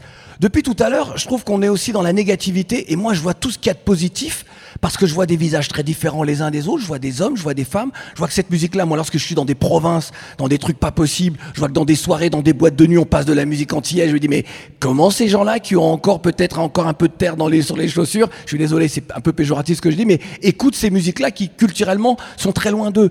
N'oubliez pas ce que ce sont deux petites terres qui ont réussi, et trouvez-moi une musique régionale française qui est aussi puissante sur le marché national. Il n'y en a pas. C'est la seule. La bourrée. Pardon? La bourrée, mais c'était une blague. Antoine, tu poses ton micro et tu arrêtes. Donc, Claudie, je suis désolé, parce que je, je me suis engagé auprès de encore trois personnes au moins. Voilà. Mais je voulais juste te dire ça. Voilà. C'était très pertinent. C'est fort. Bonsoir à tous. Euh, déjà, merci pour ce débat. Euh, je m'appelle Célia, je suis des Antilles, mais j'ai grandi en métropole. Je pense que déjà, pour moi, il y a deux axes. Le premier axe, c'est sur le plan musical, du fait de donner plus de visibilité aux artistes caribéens, qu'ils soient beaucoup plus visibles et reconnus, et euh, qu'on accepte que leurs origines viennent du zouk. Mais pour moi, il y a aussi un aspect sur le plan culturel. Euh, ça rejoint une remarque euh, d'Hiro, du fait aussi de refaire tout ce travail, ce travail historique pour euh, justement le partager, parce que merci Claudie pour les remarques et les références, mais en fait moi je me rends compte que je les ai pas pour, pour certaines, et elles sont pas écrites. La culture créole, c'est beaucoup une culture qui est dans l'oral, dans la transmission musicale, mais c'est pas écrit, il n'y a pas d'événement, il n'y a pas d'exposition par rapport à ça, et je pense que c'est là où il y a pour moi des lacunes. Et euh, petite parenthèse, euh, pendant mes études, à un moment, j'ai fait euh, un échange avec une université américaine, Yale, et je me souviens être allée à un cours où on a étudié l'importance du créole français dans les Antilles francophones. Donc je me suis retrouvée à, étudier Patrick Chamoiseau, France Fanon à Yale, et je me suis dit, mais c'est trop bizarre parce que j'aurais jamais ce cours à Paris. Et euh, c'est plein de choses comme ça qui me font dire que c'est aussi sur le plan culturel qu'il faut l'aborder. Et euh, voilà, c'était ma remarque. On l'a dit ça au début, euh, effectivement, qu'il y a un vrai problème de. En fait, cette histoire-là de la musique, c'est l'histoire euh, coloniale de la France. Et en fait, la France ne va jamais dire, par exemple, que euh, euh, parmi ses plus grands artistes, il y a des artistes qui sont noirs. Euh, on n'érige pas de stèles euh, pour des artistes. Et bien sûr, je suis d'accord avec Claudie, on va pas non plus, euh, euh, et il faut se prendre en main, mais ça dit quelque chose. Et ce quelque chose-là, eh ben, évidemment, quand on a des enfants ou quand euh, on est soi-même enfant de quelqu'un, ça dit aussi quelque chose de cette histoire qu'on peut aussi avoir en commun. Parce qu'en fait, du coup, cette transmission-là, elle se fait, on le voit dans des prods, il y a des, voilà, des artistes, mais on voit aussi que euh, on, peut difficilement euh, faire commun. Alors que tout le monde, on l'a dit, redit au début, euh, les fêtes, tout le monde a fait une fête, qu'il soit noir ou blanc, à un moment donné où il y a eu un titre zouk, le titre zouk du moment, etc. Donc évidemment que ça c'est un enjeu, mais en fait je pense qu'il y a plusieurs choses parce qu'il y a la, question du privé, on dit le privé, le privé, mais Spotify c'est le privé. hein. Les chaînes qui se montent locales ou euh, c'est le privé. Donc en fait, et ensuite les maisons de disques sont c'est du privé, c'est pas la volonté politique. Par contre, ce qu'il y a euh, de- d'hyper central et tout, c'est aussi ce qu'on fait quand on, par exemple, on veut devenir un game changer. Comment on fait quand on se dit que bah tiens, moi je vais monter tel truc parce que j'ai observé qu'il y avait tel besoin et que ce besoin-là va permettre à d'autres personnes d'accéder à telle ou telle autre chose. C'est à cet endroit quel type d'acteur on veut être euh, dans cette culture parce que c'est une culture. Et pour qu'elle vive, il faut qu'en fait il y ait des forces vives mais concrètes. Euh, je rajouterais ben, justement une remarque sur le plan culturel. La semaine dernière, j'étais au théâtre pour voir une pièce de Tania de Montaigne, qui est euh, justement une écrivaine et euh, artiste, enfin euh, actrice ma- martiniquaise, je crois. Journaliste Et euh, sa pièce qui est intitulée Noir, qui a été jouée au théâtre du Rond-Point sur les Champs-Élysées, et qui en fait parle de la première femme qui, avant Rosa Parks, avait refusé de se lever dans un bus. Claudette Colvin. Et en fait, petite parenthèse, mais en fait, j'étais avec des amis qui, sont, qui ne sont pas noirs, justement, je les ai amenés, ils ont tout de suite voulu euh, découvrir, et en fait, dans la salle, on devait être genre peut-être 2% de noirs, genre dans la salle. Et même moi, je me suis dit, waouh, genre, c'est Et trop alors? bizarre. Et alors? Et justement, je me suis dit, mais normalement, on devrait donner, être beaucoup plus présent pour ces sujets, participer plus pour euh, justement avoir cette transmission de cette culture. Et de, j'ai appris beaucoup de choses sur le plan historique et j'ai trouvé ça dommage qu'on soit pas assez Ouais. présent. Non, moi je, je- je- j'entends, hein, je comprends, Mhm. je, comprends le fond. On, on se comprend sur ces, sur ces questions-là, on n'est pas assez. Mais moi je pense pas. Je pense que l'humanité étant une et indivisible et que cette histoire-là est commune aux noirs comme aux blancs, puisque cette femme-là, c'est son rapport aux blancs, cette violence, ce racisme, cette ségrégation. Donc nous sommes autant concernés les uns que, que, que les autres. Et ceux qui ne comprennent pas, surtout ceux qui ne comprennent pas cette histoire-là, pourquoi il y a autant de revendications, sont les premiers qui doivent aller voir, essayer Oui, de comprendre. mais nous aussi, on doit y aller. Je pense Ah bah que nous, oui, ils, doivent, mais il y a- ils doivent y aller, et là, ça Oui. prouve une ouverture et une compréhension aussi de notre culture, mais nous aussi, on doit Ouais, y je- aller. Mais par exemple, sur, sur la culture, en ce moment, j'imagine, du coup, vous savez tous qu'il y a le mois créole avec tous les jours des conférences, des spectacles de théâtre en créole, pas en créole, tous les jours jusqu'à la fin du mois de novembre. Et un peu partout en France. Un peu partout en France, notamment sur, euh, dans les villes qui sont des villes, euh, justement, qui ont affaire avec cette histoire coloniale. Donc, il y a aussi, et ça, il ne faut pas non plus se mentir, des parce que c'est une institution, on pourrait expliquer aussi pourquoi en fait Claudette Colvin peut se jouer via Tania de Montaigne au théâtre du Rond-Point, Jean-Michel Ribes, euh, etc., etc. On peut l'expliquer, mais ça va être trop long. Par contre, le mois créole organisé par Chantal Loyal, qui est une chorégraphe et, danseuse euh, carib- afro-caribéenne qui réunit euh, énormément d'artistes différents, des conteurs, des danseurs, des acteurs. Et donc, on en revient aussi à qu'est-ce qu'on donne comme valeur aussi à la culture, où est-ce qu'on estime que la culture se joue Est-ce qu'elle se joue moins dans le conservatoire du 13e avec des acteurs vraiment de cette culture qui transmettent souvent gratuitement d'ailleurs, qui ne font pas payer justement cette transmission parce qu'ils voient que ça prend encore du temps? Ou est-ce que on se dit aussi que ça, ça marche, ça doit marcher sur ces deux jambes et que peut-être on regarde un peu plus, c'est ce que disait Hiro, que les institutions et les espaces qui sont des espaces comme ça installés euh, où on a peut-être plus facilement accès, en tout cas avec cette impression-là, à euh, du contenu culturel euh, de qualité. C'est une question. Je crois qu'on a une autre prise de parole juste à côté. Après, là, je suis en train de me faire embrouiller derrière. Ouais, euh, non, parce que- depuis hop. tout à l'heure, non mais vraiment. Ah, vous pensez vraiment qu'elle était avant Juste ici, juste ici Ouais, vraiment. Euh, quatrième personne à relever la main ce soir. Et il y a monsieur devant aussi, dès le début. Je sais, je sais, t'as vu, mais euh, vous voyez pas les gens dans le fond. Tu peux y aller, s'il te plaît. Euh, bonsoir, moi c'est Omar. La question que je me pose, c'est qu'il y a eu beaucoup un parallèle avec euh, le rap, et je voudrais faire un parallèle aussi avec la, la soul music. Je vais vous expliquer pourquoi. Euh, pour moi, la remarque que j'aurais à faire, c'est peut-être que pourquoi le zouk, le zouk pardon, n'est pas aussi reconnu, on va dire, en métropole, parce qu'il n'y a pas vraiment eu d'appropriation, on va dire, artistique, la diaspora au sens large.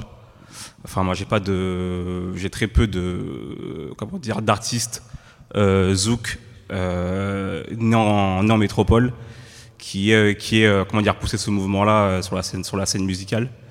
Et euh, quand je parlé avec le rap, euh, justement, il y a une appropriation en fait territoriale en fait des personnes, des diasporas en fait euh, euh, noires sur le territoire, noirs et en fait on va dire plutôt même on dire immigrés sur le territoire, qui a fait que le mouvement a pu être poussé malgré les bâtons dans les roues qu'il a pu avoir, malgré le fait que les boîtes, enfin les, euh, les boîtes de nuit en fait et aussi les maisons de disques étaient fermées, euh, comment dire au début, qui a pu se- s'organiser en faisant des, des soirées euh, qui ont poussé le mouvement au début et aussi par des disques euh, que ce soit Rap Attack ou, ou, ou autre disque au début des années 90 ou des années 80. Rap Attitude. Qui ont poussé le, qui ont poussé le mouvement. C'était Hmm. Rap Attitude. Rap Attitude, pardon, j'ai des bêtises. Et, euh, et euh, c'est peut-être un élément d'explication que, que j'aurais pour le fait que ce soit un peu tardif, le fait que YouTube ait un peu changé la donne, on va dire à la moitié des années 2000, a fait qu'on a pu, on a pu avoir accès après au, au Music Zouk, qui était très peu le cas avant, à part le fameux tube, tube de l'été ou le, le tube soleil, la musique soleil. Pas que, vraiment. J'arrête.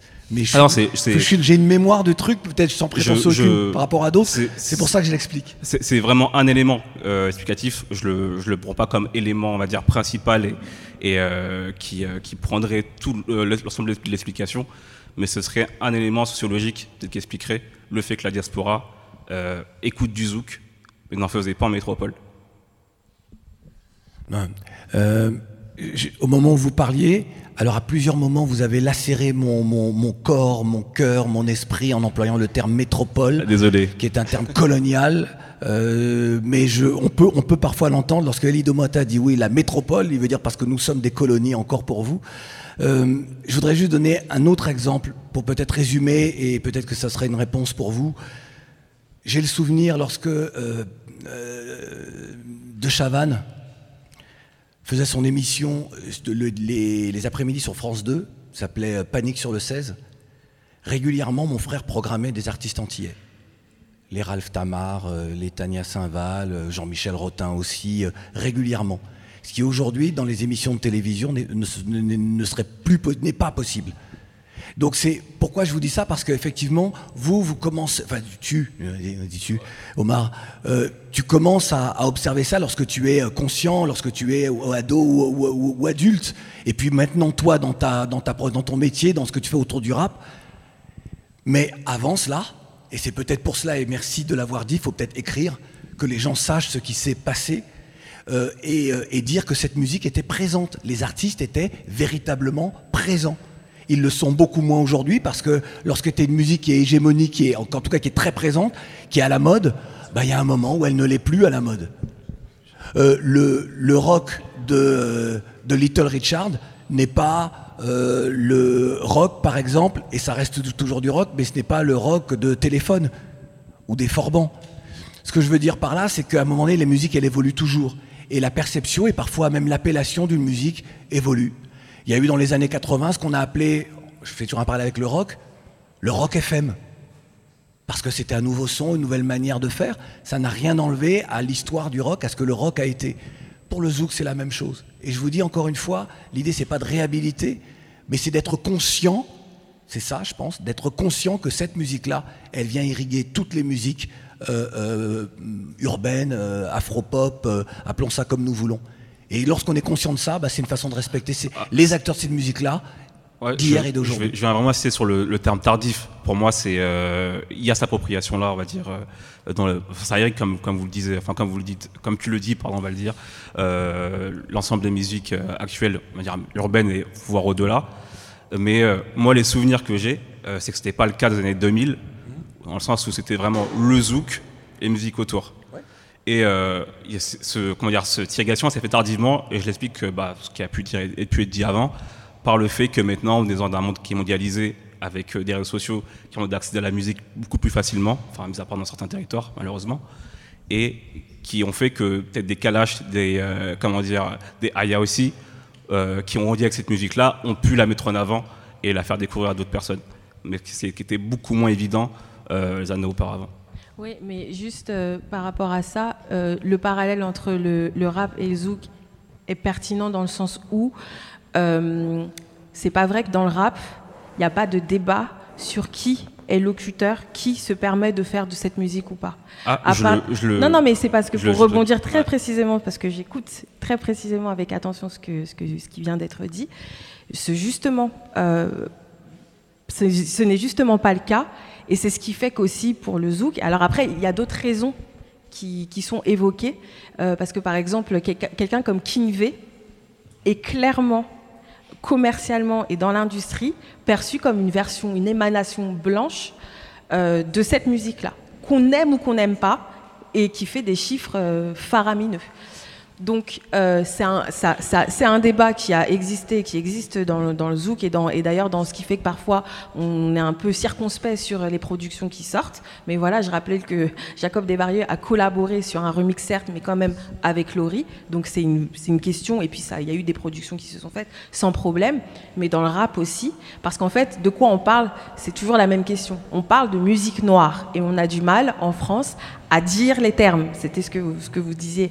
On a du mal à dire les termes. Le zouk est une musique noire. Les personnes qui la font sont majoritairement noires. Et ensuite, elle infuse tellement le pays dans lequel elle, euh, elle passe qu'il y a d'autres personnes qui s'en emparent. Et forcément, et c'est normal, ça donne lieu à des débats euh, sociologiques, artistiques, culturels. Et Dieu merci d'ailleurs. Mais moi, excuse-moi, moi je suis totalement d'accord avec toi. Parce que je sais pas si on est de la même génération, mais il y a eu un espèce de. Si, si t'es si pas d'un public averti du zouk, pour moi il y a eu un trou noir euh, de, de plusieurs années où il y a eu. Bah, C'était Kinvé. C'était le Kinvé qui, qui, qui, pour moi, se rapprochait plus du zouk et qui marchait au niveau mainstream. Donc euh, je comprends totalement ce que, ce, que, ce, qui veut- ce que tu veux dire. Je crois qu'on a réussi enfin à passer le micro au premier rang. Pas de souci. Bah, en tout cas, Non, non, non, non, non, je lui ai dit, je lui ai dit, on conclut avec toi. On s'est déjà atten- attendu, faut pas. T'inquiète. On a signé un contrat entre nous déjà tacite, mais premier rang aussi, vas-y. bonsoir. En tout cas, merci à vous tous et même le public parce que c'est vraiment un débat euh, essentiel, je pense, pour nous. J'avoue, j'ai plusieurs remarques. Euh, déjà, je pense qu'en France, ils ont une culture littéraire. hein, faut pas l'oublier. Ils n'ont pas une culture musicale. La, la France n'a pas. Je, suis un débat en plus sur l'art récré. Je trouve que sur YouTube, ils font euh, un bon échange.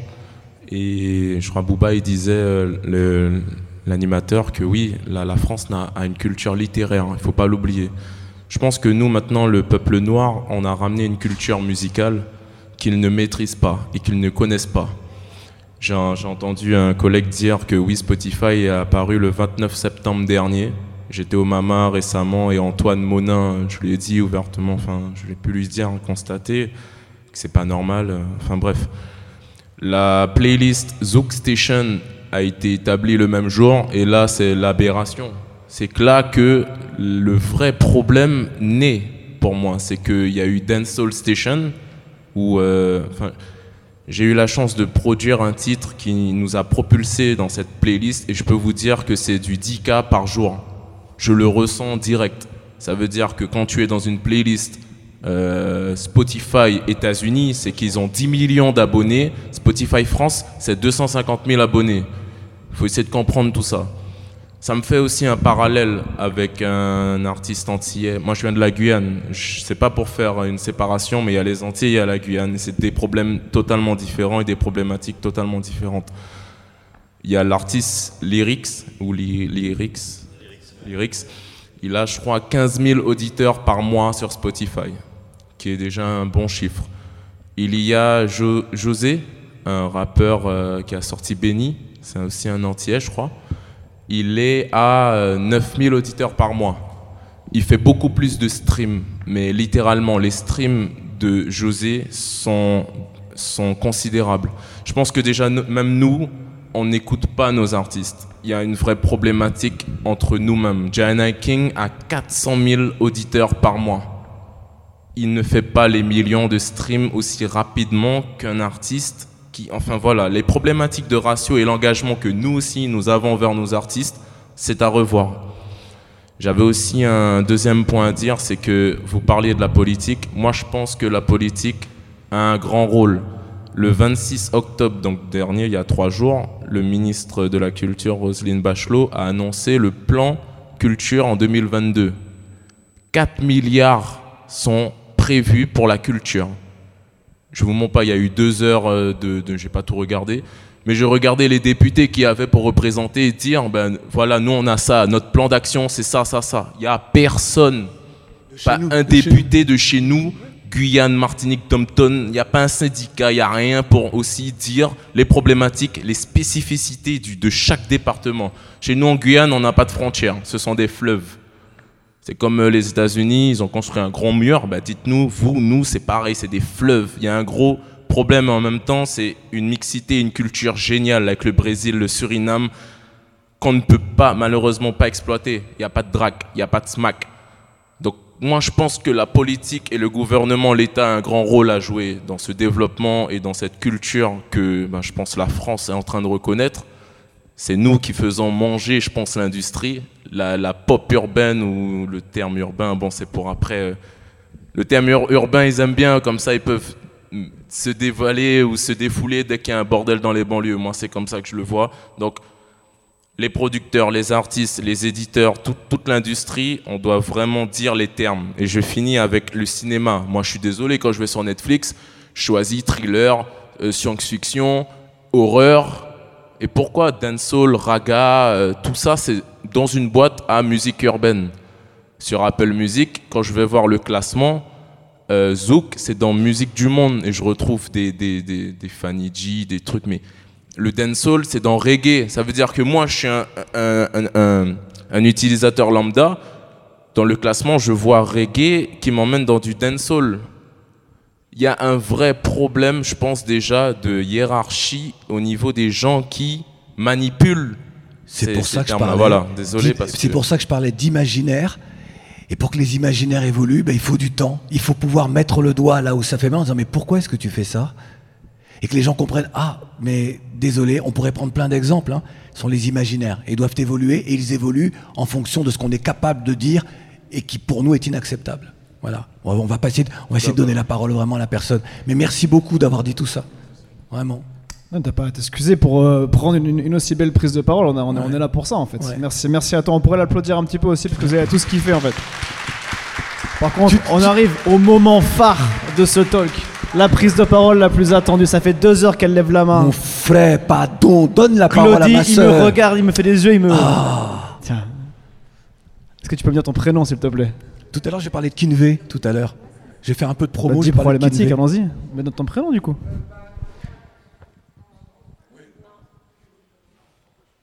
Faut parler, faut parler. Hum, Il a coupé le micro. Antoine a coupé le micro. Ah. Merci beaucoup. Euh, j'ai l'impression que j'ai dû me battre pour obtenir la parole et je comprends pas trop ce que l'individu là a contre moi, mais c'est pas grave. Euh, merci beaucoup en fait pour euh, toute la data que vous nous avez donnée. J'ai trouvé ça très enrichissant. Moi en fait, bah, du coup, je m'appelle Jessica et du coup, bah, j'essaye un peu d'évoluer dans le domaine de l'audiovisuel. Donc j'ai eu pas mal d'expériences. J'ai travaillé pour pas mal d'émissions, pour un groupe aussi. Enfin là actuellement je travaille pour un groupe qui a supprimé France O. Enfin enfin bref. Et euh, pour répondre euh, à la question euh, de la demoiselle qui disait qu'elle était partie voir le spectacle de Tania de Montaigne et qu'il n'y avait pas nécessairement de noir. Bonsoir. Du coup, le problème, c'est que Tania de Montaigne, en fait, bah, elle a fait des télés pour faire la promotion de son spectacle, mais elle n'est pas allée dans les télés dites noires. Et en fait, ça, je pense que c'est le problème aussi des personnes avec qui elle travaille, des attachés de presse, euh, qui vont pas nécessairement faire le travail pour, euh, tu vois, cibler euh, toute la population.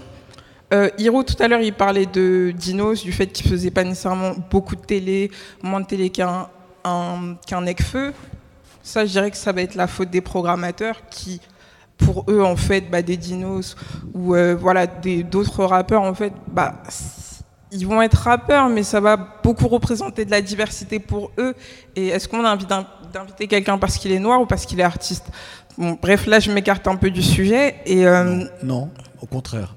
et en fait, moi, le raisonnement là que j'ai actuellement, c'est que je me dis que le problème du zouk et de tout ce qui est euh, créé, valorisé, mis en avant par des noirs, c'est que du coup, j'ai l'impression qu'on n'a pas les plateformes nécessaires. Euh, moi, par exemple, pour revenir au sujet principal qui est le zouk, comment j'ai découvert le zouk C'était grâce à YouTube et c'était même pas forcément par des, personnes euh, bah, euh, afro-caribéennes ou antillaises. C'était bah, des filles de, banlieue qui se mettaient à faire du zouk et qui postaient ça sur YouTube. Et je m'en souviens même, il y avait un peu les, les sous-titres et tout. C'était un peu en mode karaoké. C'était très bien. Là, j'ai euh, le son Sentiment grandissant en tête. Franchement, une époque euh, de qualité. Et euh, tout ça pour vous dire en fait que le gros problème, c'est que, comme je l'ai dit ultérieurement, c'est qu'il n'y a pas nécessairement de plateforme. Et euh, le problème, c'est qu'on laisse ces types de musique-là, ces genres musicaux-là, entre les mains de personnes qui n'en connaissent rien et donc du coup qui vont aborder ces sujets-là dans les médias de manière euh, assez saccadée et euh, c'est assez triste. C'est-à-dire que vous mentionnez aussi pareil euh, Titoff, euh, Lycinaïs, d'ailleurs qui est venu, enfin les deux sont venus dans des émissions dans lesquelles, euh, dans, dans laquelle je travaille actuellement ou autre. Euh, Il n'y avait pas de questions par rapport euh, aux zouk, à leurs influences, etc. autre. Donc voilà, on va dire ah bah vos, vos grands-parents euh, venaient de la Martinique, etc. Quel souvenir vous, euh, vous gardez de la Martinique? Mais des questions profondes, enfin des questions qui vont euh, les solliciter leur connaissance sur le style musical qu'ils abordent, pour lequel ils se battent. Euh, bah, du coup, il va pas y en avoir, donc du coup, va pas avoir de réponse conséquente. Les personnes vont juste se contenter de faire leur promo et il va rien avoir en fait. On va rien retenir. Tout ça pour dire que je pense que il y a certes une question euh, qui est d'organisation qui est très importante. Je pense qu'aujourd'hui, on est tous réunis, on connaît un peu les lacunes, euh, pas que le zouk ou tout ce que nous on entretient entre euh, personnes afro-caribéennes.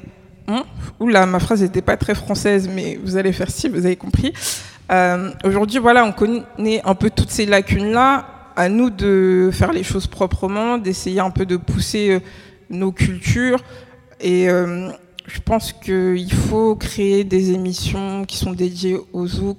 Je pense que la fermeture de France O, c'est une abomination parce que on avait une plateforme euh, qui mettait en, avant les musiques afro-caribéennes qui a été euh, supprimée, supprimée pour bah, du coup des émissions. Voilà, Culture Box, c'est l'émission pour laquelle je travaille, je l'aime beaucoup, mais en réalité, c'est ça. Et je pense que tant qu'on ne fera pas ce, ce travail de mémoire autour du zoo, qu'on n'essaiera pas de collecter des informations, qu'on ne créera pas des émissions qui sont dédiées un peu bah, à ces styles musicaux-là, où les artistes pourront faire la promo librement euh, bah, du style musical. euh, du style musical qu'ils portent, bah, on va rester comme ça. Donc euh, voilà, je sais pas si c'était vraiment une, une question que j'ai posée. Je pense que c'est ça a plus sonné comme un, un constat d'échec et je pense que c'est une bonne euh, conclusion. Donc euh, merci à vous et sincèrement toutes les personnes qui sont là, qui ont des ambitions, qui veulent changer les choses. Toi, j'espère que tu vas aller loin quand même. Euh, bah, battez-vous. Aujourd'hui, on a la chance d'avoir des institutions, enfin, comme Tonton Cloty, euh, comme Dolores aussi qui fait euh, un travail formidable, Noémie également qui a fait un, très bel article. Et je pense que vraiment faut faut se battre, faut, faut persévérer. Et en fait, le truc, c'est que si on continue pas à faire la promotion de cette culture-là, musicale-là, etc., bah, ce qui va se passer, c'est que euh, bah, le zouk va devenir de, de l'afro-pop, voilà. Ensuite, de la variété, il va y avoir tout un travail d'assimilation et rien ne va changer. Donc vraiment, s'il y a quelque chose qui vous tient à cœur, battez-vous pour euh, voilà, faire perdurer la mémoire. Franchement, je t'avais qu'il fallait la laisser en dernier. C'est une belle conclusion. C'est une très très très belle conclusion. Et euh, alors je vous invite, puisque je sais qu'on va, va bientôt se dire au revoir, euh, je vous invite le 11 novembre sur France 3 en, en prime 20h50 euh, pour une émission qui s'appelle Tous en Martinique. Et euh, le fil rouge de l'émission, c'est Cassav. Jacob, c'était la dernière grande émission de Jacob Desvarieux. Et euh, alors, il y aura Kinvey dans l'émission, Hiro. Kinvey sera là. Euh, Il y aura Julien Clerc qui a des origines entières. Il y aura, il y aura plein de gens, Carla Bruni et Patrick Fiori. Il y aura beaucoup de gens. Il y aura et des, et des gens évidemment du pays. On va rendre hommage, alors pour les Martiniquais, on va rendre hommage à Eugène Mona, avec le fils d'Eugène Mona qui sera là. Et euh, je crois que c'est euh, Bois Brûlé qui va être interprété. Enfin, je ne sais plus quelle chanson. On a tourné ça en mai. Et voilà. Et donc, pour là, j'ai envie de dire, c'est tellement rare. Mais quand je dis rare, c'est très rare des prime time euh, tournés chez nous.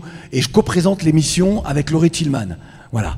Et euh, donc, si vous le pouvez, soyez là. Et on en parle ce dimanche dans Les Enfants de la télé avec, euh, avec Laurent Ruquier. Mais là, il n'y aura, aura pas de zouk. Merci, merci Claudie, merci Lenny, merci Dolores. J'ai, euh, merci Hiro, mais j'ai une, j'ai une dernière question euh, pour toi Hiro, hyper courte, pour euh, faire un, rebondir un tout petit peu sur ce que tu as dit tout à l'heure par rapport Ouais. au fait que Tu vois, on mélangeait un peu tout, on savait pas trop, et les gens en France sont un peu du père, ils savent pas trop. Il y a Oh Boy qui a fait un showcase il y a 15 jours, une semaine, un showcase à Bordeaux. Ils ont mis quelqu'un en première partie. Qui c'était à ton avis? Oh Boy.